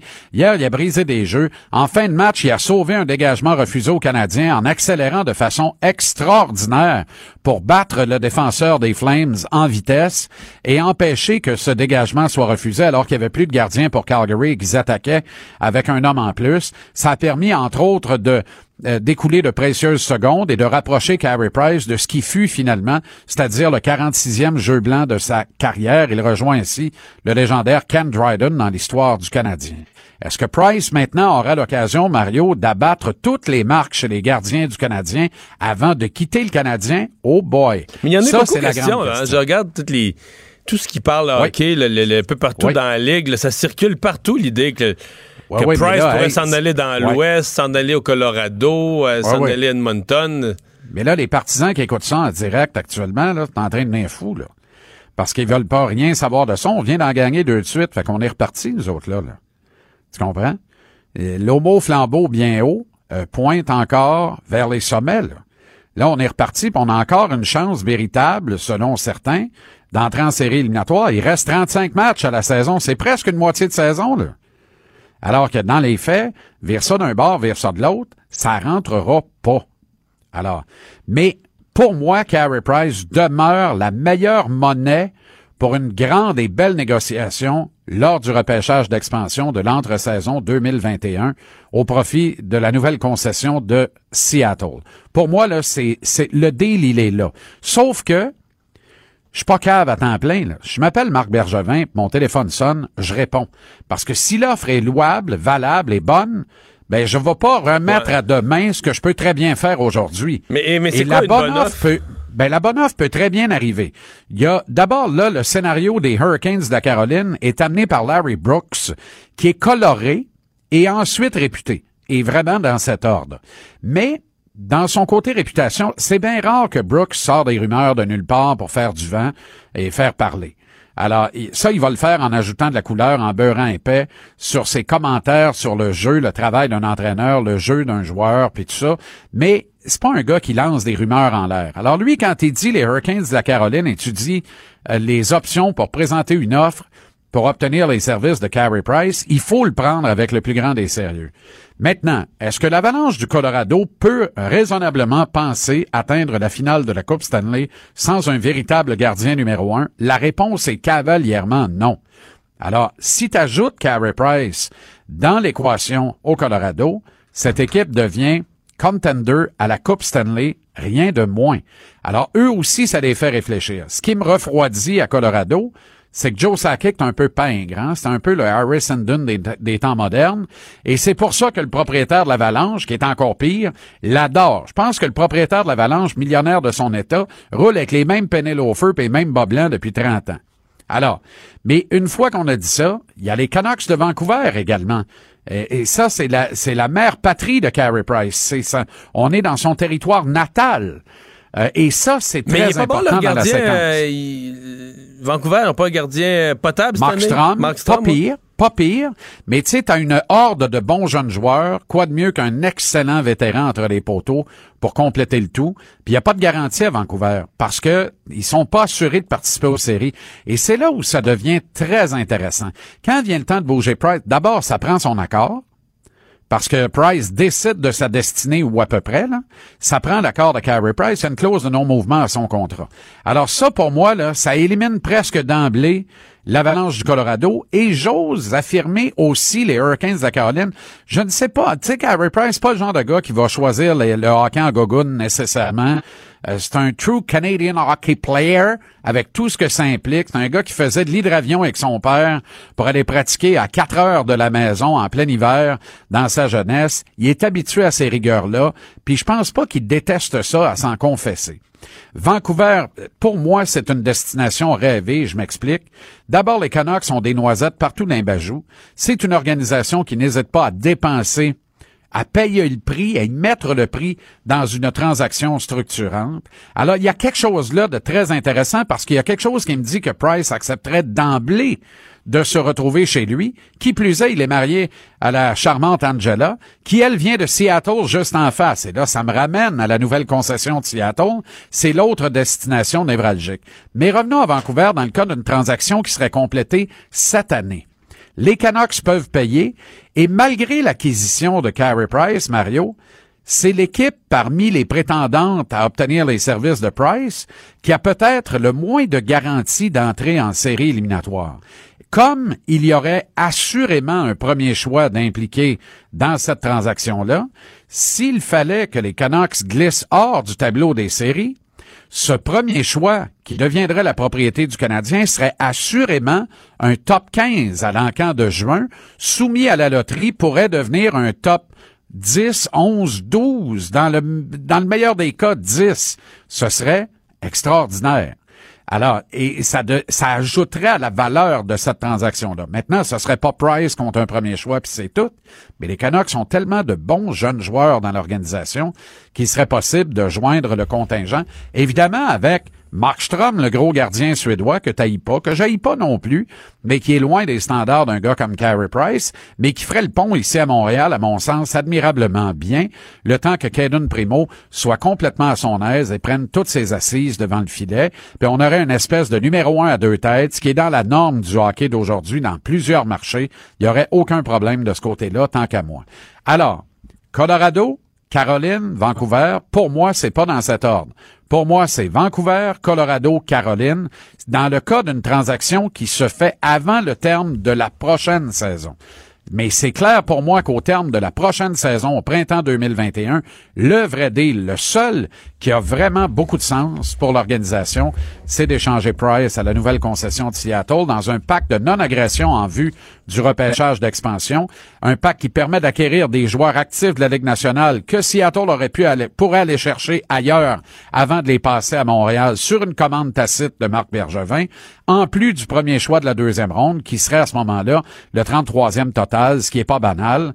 Euh, donc, tu sais, il y a quelque chose là d'intéressant, d'intéressant. Merci, JC. On fait Au de la- plaisir et à du demain. hockey fiction. Merci, salut. Ah, complètement, par exemple. Ah ouais, hein? Complètement. Oh, ça non, non, mais deux de Oui. suite, attention la parade. Ah ouais, on est rendu là, là. Attention la parade. Salut. On s'arrête Salut. pour la pause. Le retour de Mario Dumont. Pour nous rejoindre en studio, Studio à commercial cube.radio. Appelez ou textez 187 Cube Radio. 1877 827 2346. On est de retour. Donc, Vincent, tu as pris connaissance de ce jugement concernant le petit frère de la jeune fillette martyre de Granby. Euh, on sait maintenant davantage, on comprend davantage qu'est-ce qu'on qu'est-ce qu'on peut dire. Euh, Évidemment, on peut pas, il y a tous les renseignements nominatifs, on peut pas nommer, identifier ces gens-là.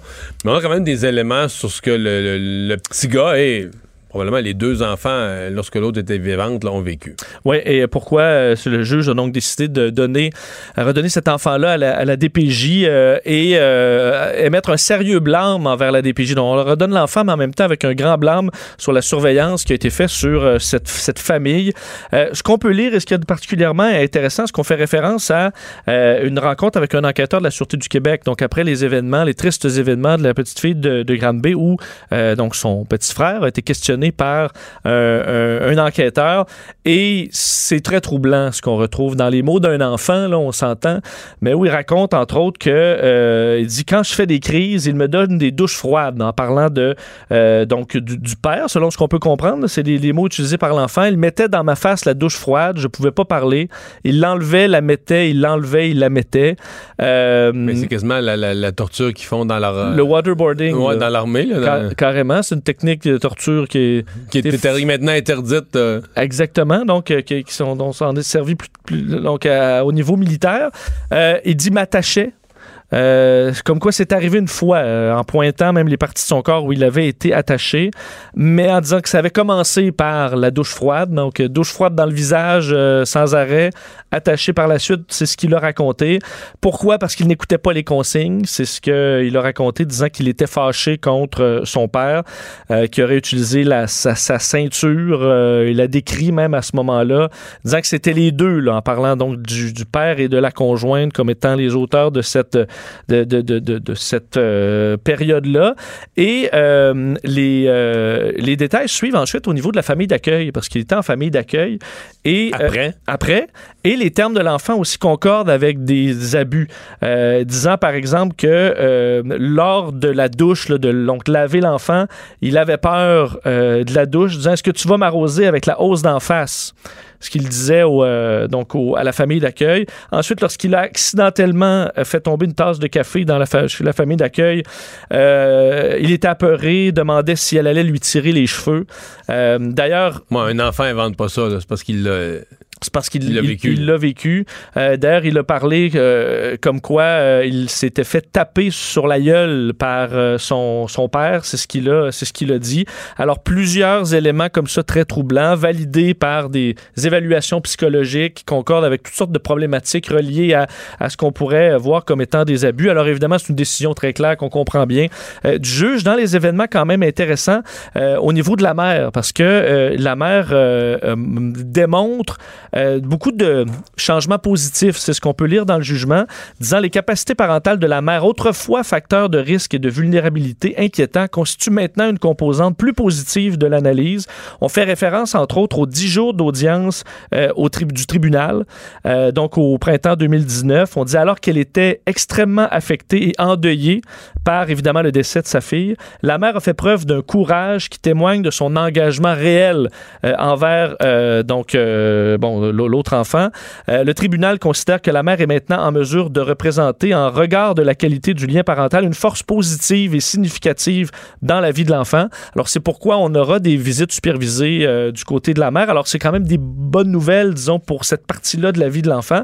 Et en terminant avec les blâmes très sérieux faits à la DPJ euh, par le juge, le suivi social, on dit le suivi social en charge par l'intervenante sociale comporte de graves lacunes, n'ayant jamais rencontré l'enfant, alors on ne pouvait même pas le reconnaître, n'a jamais visité le milieu de vie, n'a jamais tenté d'entrer en contact avec la mère. Alors en gros, on se fiait un peu à ce que le père disait, euh, omission de l'intervenante sociale de se présenter au domicile de l'enfant lors des rendez-vous planifiés ou de visites inopinées où elle aurait pu prendre connaissance de ses conditions de vie, en se privant des informations qu'elle aurait ainsi recueillies.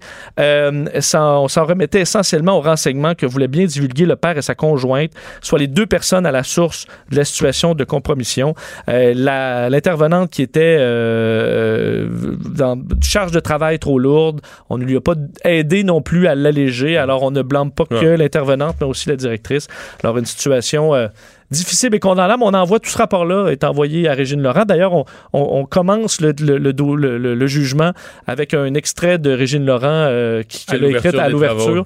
Alors, euh, c'est un, un dossier qui va faire grand bruit encore. Ouais, ouais, ouais. Mais c'est une histoire d'horreur. En fait, une histoire d'horreur dans la maison, puis qui se poursuit avec la DPJ. Là. Bon, c'est deux histoires d'horreur en parallèle. Une histoire d'horreur dans la maison, parce que techniquement, euh, des parents ne devraient pas faire ça à leurs enfants. Puis ensuite, ben, c'est l'incapacité de la DPJ euh, face à ça, ou l'espèce de... C'est sûr que si la DPJ vient chez vous et demande est-ce que vous battez vos enfants ou est-ce Pas que vous maltraitez vos oui, hein. enfants puis qu'ils disent non puis on s'en retourne, c'est pas suffisant. Ouais. On va euh, vous parler, bon, vous avez peut-être entendu raconter cette histoire euh, de, de- de militants, qui se, ben, pas des militants, des gens qui se déclarent vegan. Personnellement, ça peut pas être militant parce que ce n'est pas une cause. Euh, c'est une idéologie extrémiste, mais c'est pas certainement pas une cause. Euh, qui ont débarqué au restaurant Joe Beef à Montréal euh, en fin de semaine. Euh, bon, c'est une forme, peut appeler ça une forme de terrorisme. Je pense que oui. Là, on débarque, on crie, on essaie de faire peur aux gens, on lance des slogans, on interrompt le, repas tranquille dans un restaurant. Euh, était sur place, euh, vous le connaissez, les amateurs d'arts martiaux mix le connaissent très bien. Euh, Olivier Aubin-Mercier, euh, bon, qui s'est entraîné, qui s'entraîne avec euh, Georges Saint-Pierre, euh, qui a fait sa marque dans l'UFC au cours des dernières années, qui était sur place avec un enfant. On va lui parler tout de suite pour entendre raconter comment la, scène s'est déroulée. Bonjour Olivier. Ouais, salut, ça va? Oui, ça va bien. Donc, euh, toi, tu étais au Joe Beef tout simplement avec euh, un enfant, c'est ça? Ouais, non, c'est ça. Je suis allé là avec ma fille. En fait, euh, c'est le premier chiffre de ma copine. Ma copine a fait son premier chiffre là-bas, puis on avait décidé de d'aller voir. De manger là. D'aller voir. Ouais, d'aller la voir travailler, tu sais. Puis euh, moi, je suis ami de, du, du restaurant, excuse-moi. Puis, euh, fait qu'on avait décidé d'aller manger là ce soir-là. On avait amené des petits jeux de société. Là, fait que, tu sais, c'était comme une, une soirée jeux société un petit peu haut de gamme au Joe Beef, là. Fait que, euh, c'est ça. On avait prévu cette, de passer la soirée là-bas. Et là, tout à coup, par surprise, euh, ça débarque. Ouais, ben c'est ça. C'était comme bizarre. Il y a comme une vingtaine de personnes qui, euh, qui ont débarqué.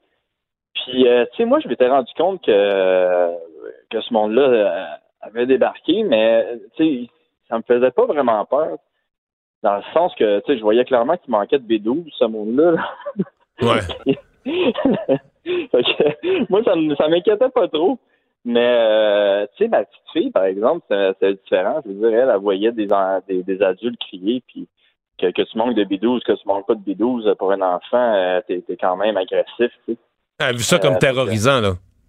Ouais, non, ça lui a fait très peur. Euh, tu sais, elle pleurait, là.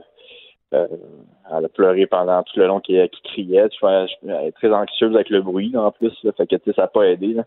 Mais, euh, c'est ça, ça lui a fait ça lui a fait peur. On lui a expliqué que c'était quoi les raisons, euh, le message qu'elle essayait- qu'elle essayait de véhiculer. Mais il n'y en a pas. Euh, Fait qu'on peut pas leur expliquer, il n'y en a pas. là. Il n'y a pas de message vegan. C'est un délire. Je suis très je suis désolé, moi, j'ai pas de j'ai pas d'écoute pour ça. C'est des gens qui ont décidé que les animaux étaient plus importants que les humains, puis qui ont dérapé à partir de là et qui pensent que c'est une cause, mais ça, ça s'explique pas à un enfant. Là. Faut surtout pas y expliquer. Faut y expliquer que c'est des gens qui sont pas corrects. Là. Ouais, moi, moi je, je suis peut-être que je, je suis différent un petit peu dans sa- la façon de, de voir ça. Tu sais, moi, je pense que c'est quand même noble, qu'est-ce qu'ils font. Tu sais, moi, je- j'essaie vraiment de, de manger de, de la viande de fermier, de petits fermiers, puis de, de petites places comme ça. Hmm. Ouais, mais eux, ils sont contre les petits, eux, ils sont contre les petits fermiers. Là. Ils sont, euh, ils sont contre le producteur agricole. Là. Ouais, c'est ça qui me faisait capoter un peu, c'est Ouais. plus la cible. là.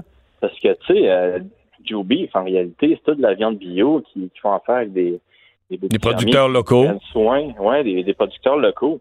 Tu sais, moi, ça me, ça me faisait bien rire, tu sais, euh, parce que il y avait un gars qui avait euh, partagé une vidéo de cette, ben, la vidéo euh, qui est devenue quand même euh, semi-virale, qui a partagé cette vidéo-là, ce gars-là. Puis moi, je suis bien, je suis bien mes mères, là. Fait que je suis allé checker c'était quoi, c'était qui ce gars-là. Puis j'ai trouvé ça bien drôle de me rendre compte qu'il travaillait dans une petite épicerie vegan. Pas une épicerie vegan, une, une épicerie bio qui vendait de la viande bio dans cette épicerie-là, tu sais. Moi, je trouvais ça un petit peu bizarre parce que, tu sais, Joby, c'est un petit peu l'équivalent de cette épicerie-là. là. En forme restaurant plutôt Euh, qu'en forme épicerie. En ouais. restaurant, tu sais. Fait que moi, ça me faisait bien rire. Ouais. Mais euh, moi, je pense que, tu sais, c'est un message qui peut, qui peut être quand même noble. C'est juste qu'il faut, euh, faut trouver... Mais qu'est-ce qu'il y a de noble à vouloir détruire les gens qui travaillent de la production agricole? Mais euh, c'est plus noble dans le sens que, tu sais, avoir la discussion de de pas tuer des animaux, je peux comprendre ça. Puis, tu sais, présentement, Ben nous, non, euh, dans le MMA, dans, dans le MMA, nous, on a un gros débat là-dessus. Pas nécessairement sur les animaux, mais tu sais, sur- pour savoir c'est quoi la, la nutrition la, la meilleure. Hein. Je pense qu'il y a beaucoup de, de, de, de vegans qui, qui sont, en, euh, sont entrés dans le débat, puis c'est quand même intéressant. Ils font des podcasts, mais la différence entre eux autres, puis euh, le monde justement qui font des podcasts, puis qui, qui, qui essayent de, de, partager leur idée, c'est qu'ils imposent pas, euh, ils imposent pas leur idée en criant En dans sauvage, là, restos ouais. le- le- à 6 heures du soir un vendredi, tu sais. euh. En faisant, en faisant peur aux enfants, ouais. Ouais, ça, je sais pas trop c'est qui qui a eu cette idée-là. Là. C'est sûr que le chef de cette gang-là, c'est pas, euh, Hmm. pas le katana le plus affûté, là. Ouais. Mais, euh, Mais c'est pas fini, en fait. C'est qu'il faut voir que c'est un mouvement, mouvement vegan, un mouvement qui est assez. euh, on regarde en Europe, euh, dans des boucheries, des restaurants, les gens ont peur, euh, les producteurs agricoles, plusieurs. Les gens ont de plus en plus peur de ces gens-là qui sont pour plusieurs violents. Non, c'est pas, c'est pas un beau mouvement, là. Faut pas, faut pas être tolérant, c'est pas un beau mouvement. Puis ça va pas dans la bonne direction. Puis quand on regarde comment ils agissent un peu partout, c'est plus. Puis en plus, euh, qui convainquent beaucoup de jeunes. Puis moi, ça, personnellement, ça a plus tendance à m'inquiéter. Puis quand je vois leur, leur façon d'agir en sauvage, je me dis, ouais, ça va, ça va conduire où tout ça, là? ouais, ben c'est ça. Tu écoute, toute, toute idée, tous les extrémistes, là, C'est ça. euh, c'est un problème. Puis, je pense que c'est ça. Je pense que le message, il est pas, euh, il est pas mauvais. C'est plus euh, la, la façon qu'il qu'il essaie de, de le véhiculer. là. Mais Olivier, merci beaucoup de nous avoir parlé. Hey, merci. Hey, salut, bonne chance pour la suite. Bye. Hey, ciao. là. Petite fille de 8 ans qui pleure au restaurant. Non, mais ça- c'est- le pire, c'est pour un enfant, ça doit quand même très, euh, très marquant. Là. 20 personnes qui arrivent comme des sauvages avec des bâtons, des pancartes, qui hurlent, pis ça, là, tu penses que ça. Pour vrai, quand t'as 8 ans, tu penses que c'est la guerre, là? Ben oui. Puis on s'entend, euh, on peut euh, et surtout se battre pour, euh, mettons, une- que les animaux d'élevage soient bien traités, pour tout ça, mais je veux dire, s'attaquer à un restaurant, s'il y a effectivement des producteurs qui maltraitent leurs animaux, ben allez, allez voir ces gens-là. Mais euh, et souvent, je pense qu'il y a une méconnaissance envers l'élevage. Ils connaissent rien. Ici, j'avais une obstination cette semaine avec une milléniale là, qui me disait que ça ressemblait ici à- au tiers-monde, là, l'élevage. C'est pareil, mais là. La plupart des urbains qui parlent de ça ont aucune idée de quoi ils parlent. Ils ont vu une vidéo qui a été Ben oui. tournée, qui a été tournée euh, d'un pays de l'Est en 1984, là, puis qui circule Euh, encore, puis ils ont l'impression que ça se passe comme ça à Saint-Hyacinthe. Je suis allé dans une chèvrerie récemment. J'ai une amie qui élève des chèvres, là, puis euh, je veux dire, c'est, sont très confortables et je pense qu'une visite d'urbain là-bas, ouais. ça leur, leur rassurait sur bien des conditions. Je dis pas que c'est parfait partout, loin de là, mais c'est. euh, alors on s'attaque à Joe Beef et à Denise Bombardier ces temps-ci. Les, ouais. grands, les grands combats Les de la société. On manque de problèmes. Le buzz de Vincent Dessureau.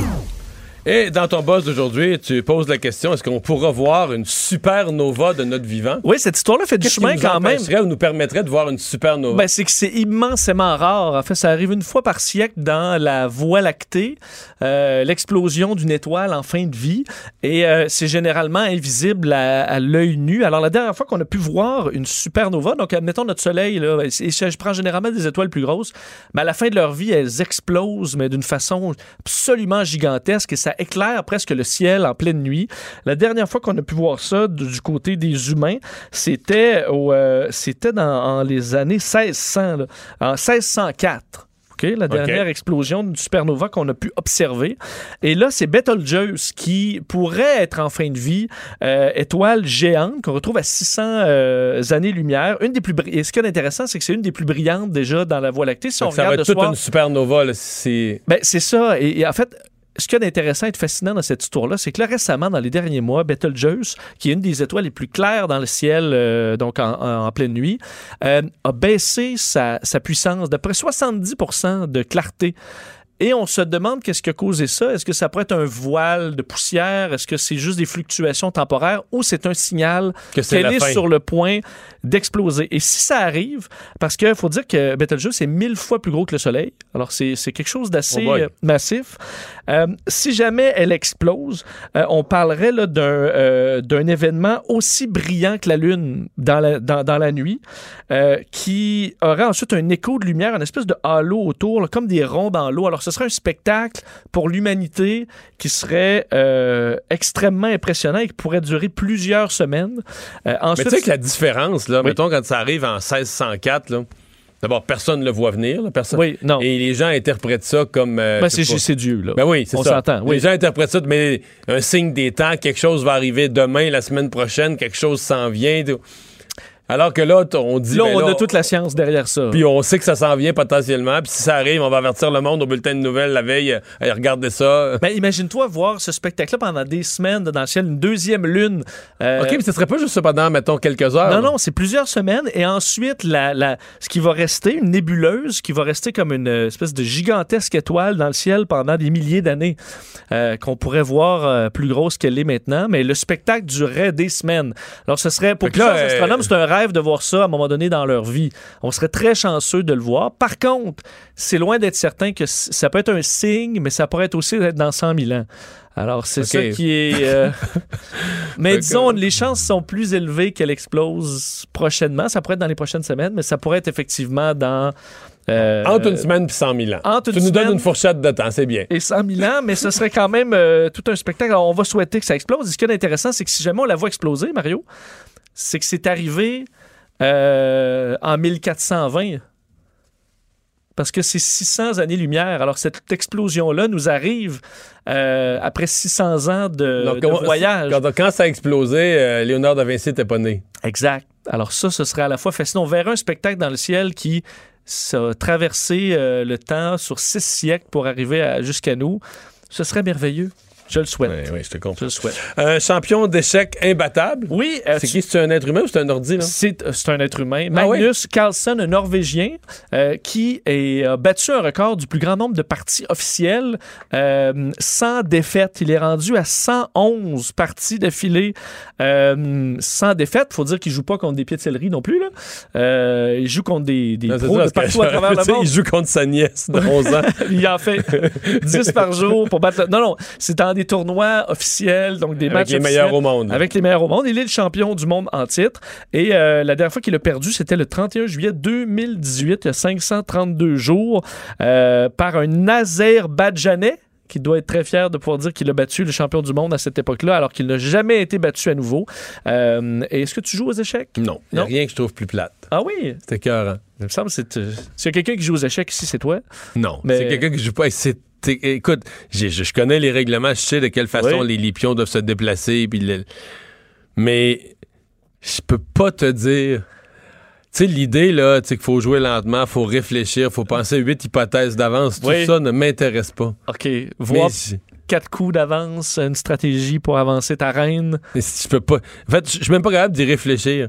Ça me stimule tellement pas. Tu vas te partir Euh, moi, dans tes j'aime les jeux de quiz, j'aime les jeux, mettons, de mots comme le bogle, faire des mots là, avec des Oui. dés en coin.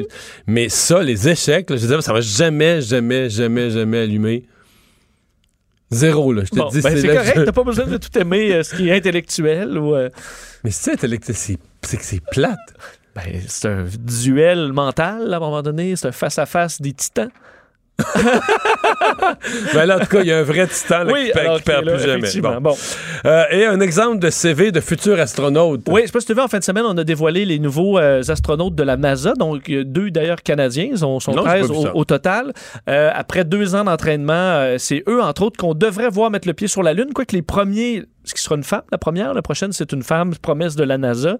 Euh, elle est dans le groupe actuel, celle-là, mais la prochaine vague, qui va commencer à s'entraîner pour des missions là, dans les prochains mois, euh, va, euh, c'est donc, sont 13 astronautes, deux Canadiens là-dedans, qui arrivent donc de deux ans d'entraînement. Et ce qui est intéressant, c'est d'aller voir le, le CV de ces gens-là. C'est toujours peu comme- complètement débile. ben, c'est ça, un peu comme David Saint-Jacques qui fait à peu près tout. Qui est médecin, ingénieur, je sais plus quoi. Pilote parle six langues. Et, et compagnie. Ah, Euh, pilote aussi, oui, c'est vrai. D'ailleurs, dans leur formation, ils devaient apprendre le russe en plus de piloter des avions de chasse et tout ça. Tout ça, c'était dans les deux dernières années. Là. Ça, c'est la base. Là. La base. Apprendre le russe, juste euh, ça, c'est dans les temps libres, là, à la maison, des, devoirs à la maison. Euh, et un des, de ceux qui ressort du lot, euh, entre autres, dont CNN a fait le portrait aujourd'hui parce que c'est le premier. Euh, américain-coréen, donc d'origine coréenne, euh, qui, à se rendre donc dans l'espace. Lui s'appelle euh, Johnny Kim, il a 35 ans. Ce qui est intéressant, c'est que lui, on faisait partie des 18 000 à envoyer leur CV à la NASA. Ils en ont pris donc 11, puisque deux Canadiens, 11 sur les 18 000. Et lui, c'est donc un fils d'émigrants sud-coréens.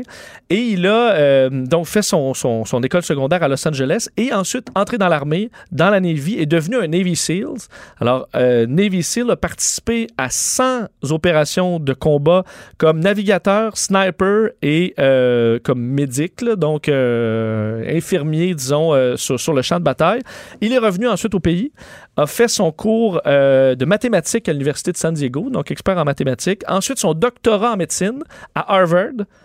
Et euh, quand il a déposé sa candidature à la NASA en 2017, il était euh, médecin résident, euh, donc à l'hôpital, dans un hôpital du Massachusetts, et là, donc, a été euh, embauché. Pour te montrer, lui, il est donc euh, Un mathématicien. autre, un autre type de profil, parce qu'il a quand même fait euh, sniper, il a fait l'armée pour vrai. le- le- le- Oui, oui. 100, 100 missions, euh, donc à la fois en Afghanistan et en Irak, Navy SEALs, euh, sniper, navigateur. Donc, il est allé effectivement sur le champ de bataille, mais en plus, il est maintenant, donc il pilote des avions de chasse, apprend, parle plusieurs langues, dont le russe maintenant, mathématicien de formation, euh, docteur, donc médecin. Médecin. à Harvard. Alors, c'est le genre de profil. Alors, Il s'en prend toujours un médecin à bord, disent-ils, ou quelque chose Oui. comme ça. là, ouais. ben, ils sont tous, ils sont beaucoup, il y en a beaucoup de médecins. Là-dedans. Entre autres, Ils parmi d'autres diplômes. aussi dans leur temps libre. Alors, tu sais, je trouve ça drôle parce que je voyais euh, euh, David Saint-Jacques et d'autres qui parlaient à des jeunes euh, dans un. Parce qu'il y a un truc ces temps-ci pour parler aux jeunes de sciences. Il dit, tu sais, votre rêve d'être astronaute et tout ça, mais là, tu sais, j'ai l'impression qu'il y a beaucoup de parents là, assez jeunes. Ils disent, ouais, lui, il ira pas dans l'espace, hein, à moins d'être un touriste, là. Mais. Ça Ouais. prend ça. Ça, ça en prend pas mal. Ah, on va euh, faire une pause dans un instant. On vous parle du mouvement pour une démocratie euh, nouvelle qui relance le gouvernement Legault concernant la réforme du mode de scrutin. Le retour de Mario Dumont, l'analyste politique le plus connu au Québec. Cube Radio. Autrement dit. Alors, c'est euh, une promesse qui avait été faite, en fait, je l'ai dire, par le, le gouvernement de la CAQ. Je pourrais, je pourrais oser dire par plusieurs autres au fil du temps. Euh, promesse euh, jamais remplie. Bon, cette fois-ci, à la CAQ, on dirait probablement on va plus loin que les autres avant parce que il y aura référendum en même temps que la prochaine élection. Mais c'était pas ça la promesse. La promesse, c'était qu'à la prochaine élection, on allait voter euh, au euh, Québec selon un nouveau mode de scrutin. Euh, Il y a un mouvement qui milite pour cette réforme du mode de scrutin depuis maintenant plusieurs années, le mouvement pour une le mouvement d'une démocratie nouvelle. Euh, on parle à son président, ancien président de l'Assemblée nationale, Jean-Pierre Charbonneau. Bonjour. Oui, bonjour Mario. Et, et là, vous, un peu en début d'année, reprenez le bâton du pèlerin, relancez le gouvernement là-dessus? Ben en fait, euh, on le relance pas, on, on relance la population parce que les gens ont l'impression que depuis quelques mois il se passe rien. Depuis le dépôt du projet de loi au mois de septembre, il y a des gens qui ont comme zappé ça, qui ont oublié ça, qui s'imaginent que c'est terminé, puis qu'on va en parler dans quelques années. Non, le projet de loi. C'est la première fois dans l'histoire du Québec qu'il y a un projet de loi qui va être euh, étudié à l'Assemblée nationale et présenté pour adoption. Avant, il y avait eu un avant-projet de loi dans le temps des libéraux, après une promesse qu'eux aussi avaient fait semblable. Et, mais jamais euh, auparavant, il y avait eu autre chose. Donc, euh, ce projet de loi va commencer à être étudié la semaine prochaine à l'Assemblée nationale, d'abord par euh, cinq à six jours d'audience publique qui commence mercredi prochain. Et dans la foulée ou dans dans l'entrée, de, si on veut, de cette euh, de ces audiences publiques-là, on voulait un peu marquer le coup euh, aujourd'hui en disant, ben écoutez, euh, en invitant d'une certaine façon la population à se s'intéresser au débat, à se saisir du débat, puis à se rendre compte que finalement, la proposition qui est devant nous, même si euh, nous, on va formuler des, des recommandations pour euh, l'améliorer substantiellement, reste que euh, cette proposition-là euh, fait en- va faire en sorte qu'on va corriger une bonne partie des, des erreurs ou des distorsions et des injustices que crée le système en place. Autrement, pourquoi on ferait tout ça? Alors, euh, je vous rappelle, puis vous étiez chef d'un parti à l'époque qui, euh, qui était d'accord avec euh, cette proposition-là. D'ailleurs, en 2003, vous étiez dans l'équipe euh, de ceux qui proposaient justement que ce soit la dernière scrutin avec le mode, avec le système actuel. Et pourquoi tout ça?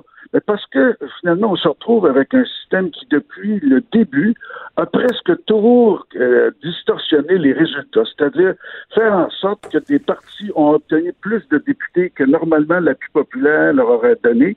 D'autres partis qui ont obtenu moins de, députés, vous en avez été victime vous-même, euh, qu'ils auraient dû en, en obtenir. Puis il y a même des partis qui n'ont pas eu de, députés pendant longtemps, alors qu'ils auraient dû, selon l'appui que euh, les citoyens leur donnaient par leur vote, avoir des députés. Le résultat de tout ça fait que finalement, on vit dans une démocratie représentative qui n'est pas vraiment représentative.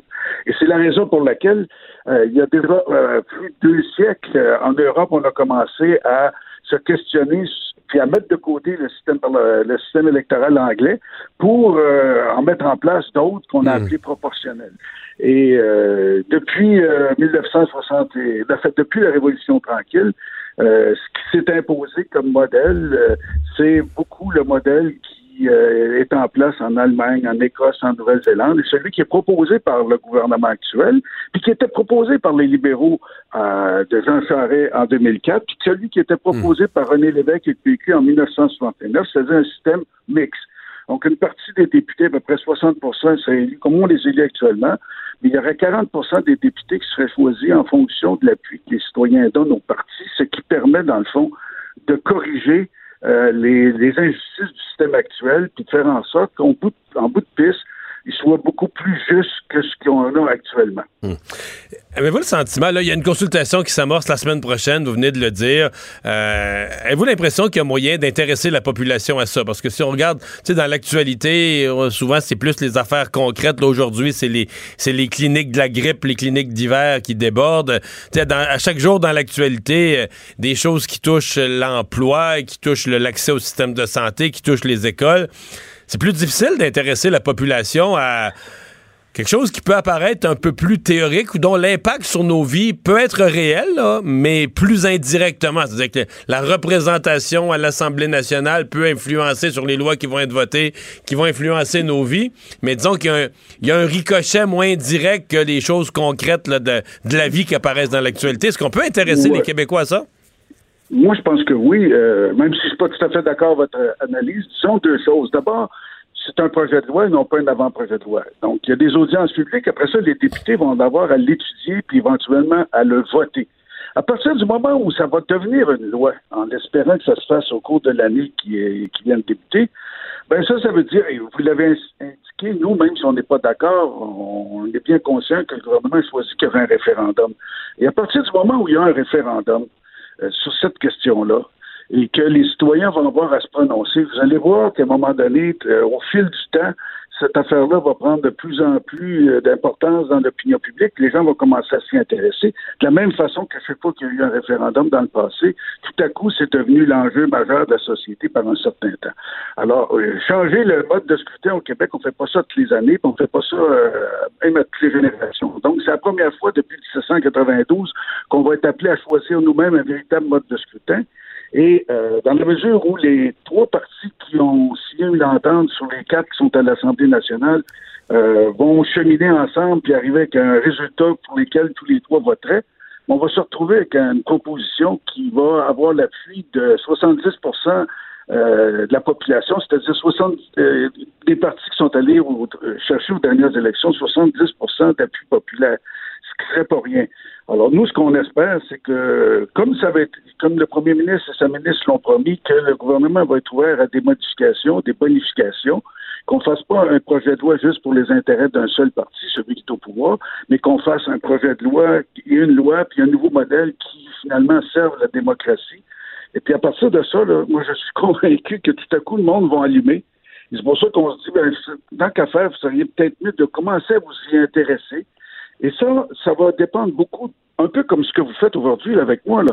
c'est-à-dire comment les médias vont se comporter.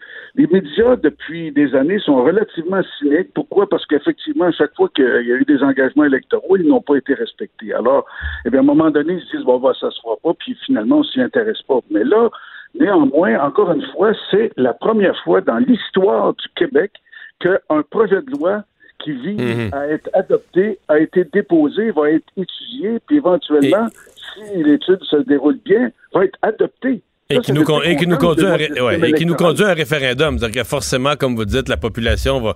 tout- toute la population, dans le cadre d'un référendum, va, va finir par être, euh, être appelée à se prononcer. Jean-Pierre Charbonneau, merci beaucoup d'avoir pris le temps de nous parler. Ben, merci, Mario. Au À revoir. la prochaine. Le président du mouvement Démocratie euh, Nouvelle.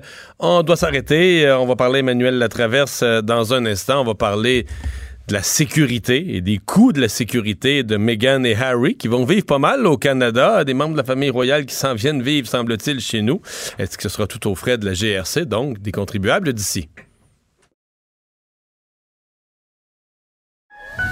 Le retour de Mario Dumont. Parce qu'il ne prend rien à la légère. Il ne pèse jamais ses mots. Cube Radio.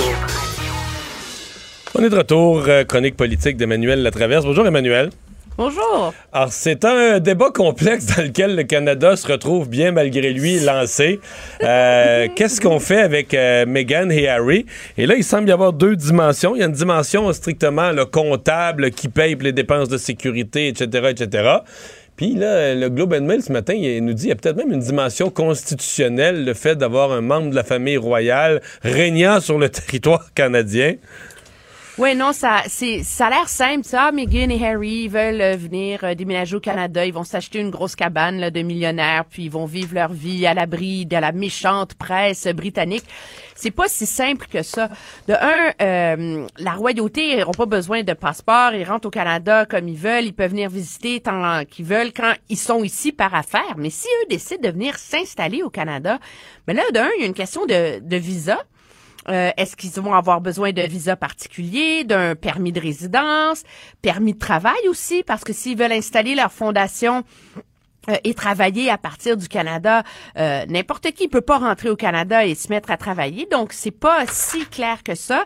Megan avait un permis de travail la- particulier à que- l'époque ouais. parce qu'elle était actrice, mais là, elle s'en vient pas faire une série télé au Canada là. Mais est-ce que, la, est-ce que la fonction publique peut, de façon administrative, euh, traiter comme ça les dossiers de la famille royale qui, en théorie, sont les chefs de l'État? Ben oui, mais lui, il est sixième héritier euh, de la couronne. Là. Faut pas se leurrer, là. Je veux dire. Mais euh, semble-t-il qu'il, pour euh, certains constitutionnalistes, il la représente quand même, la couronne. là. Ben oui, alors il en représente quand même. Alors, s'il est en sol canadien, est-ce qu'il a préséance sur la gouverneure générale, etc. Il y a des sérieuses questions constitutionnelles là, qui sont euh, soulevées par ça. Je te promets qu'au ministère du patrimoine, là, le département de la monarchie, il travaille fort en ce moment.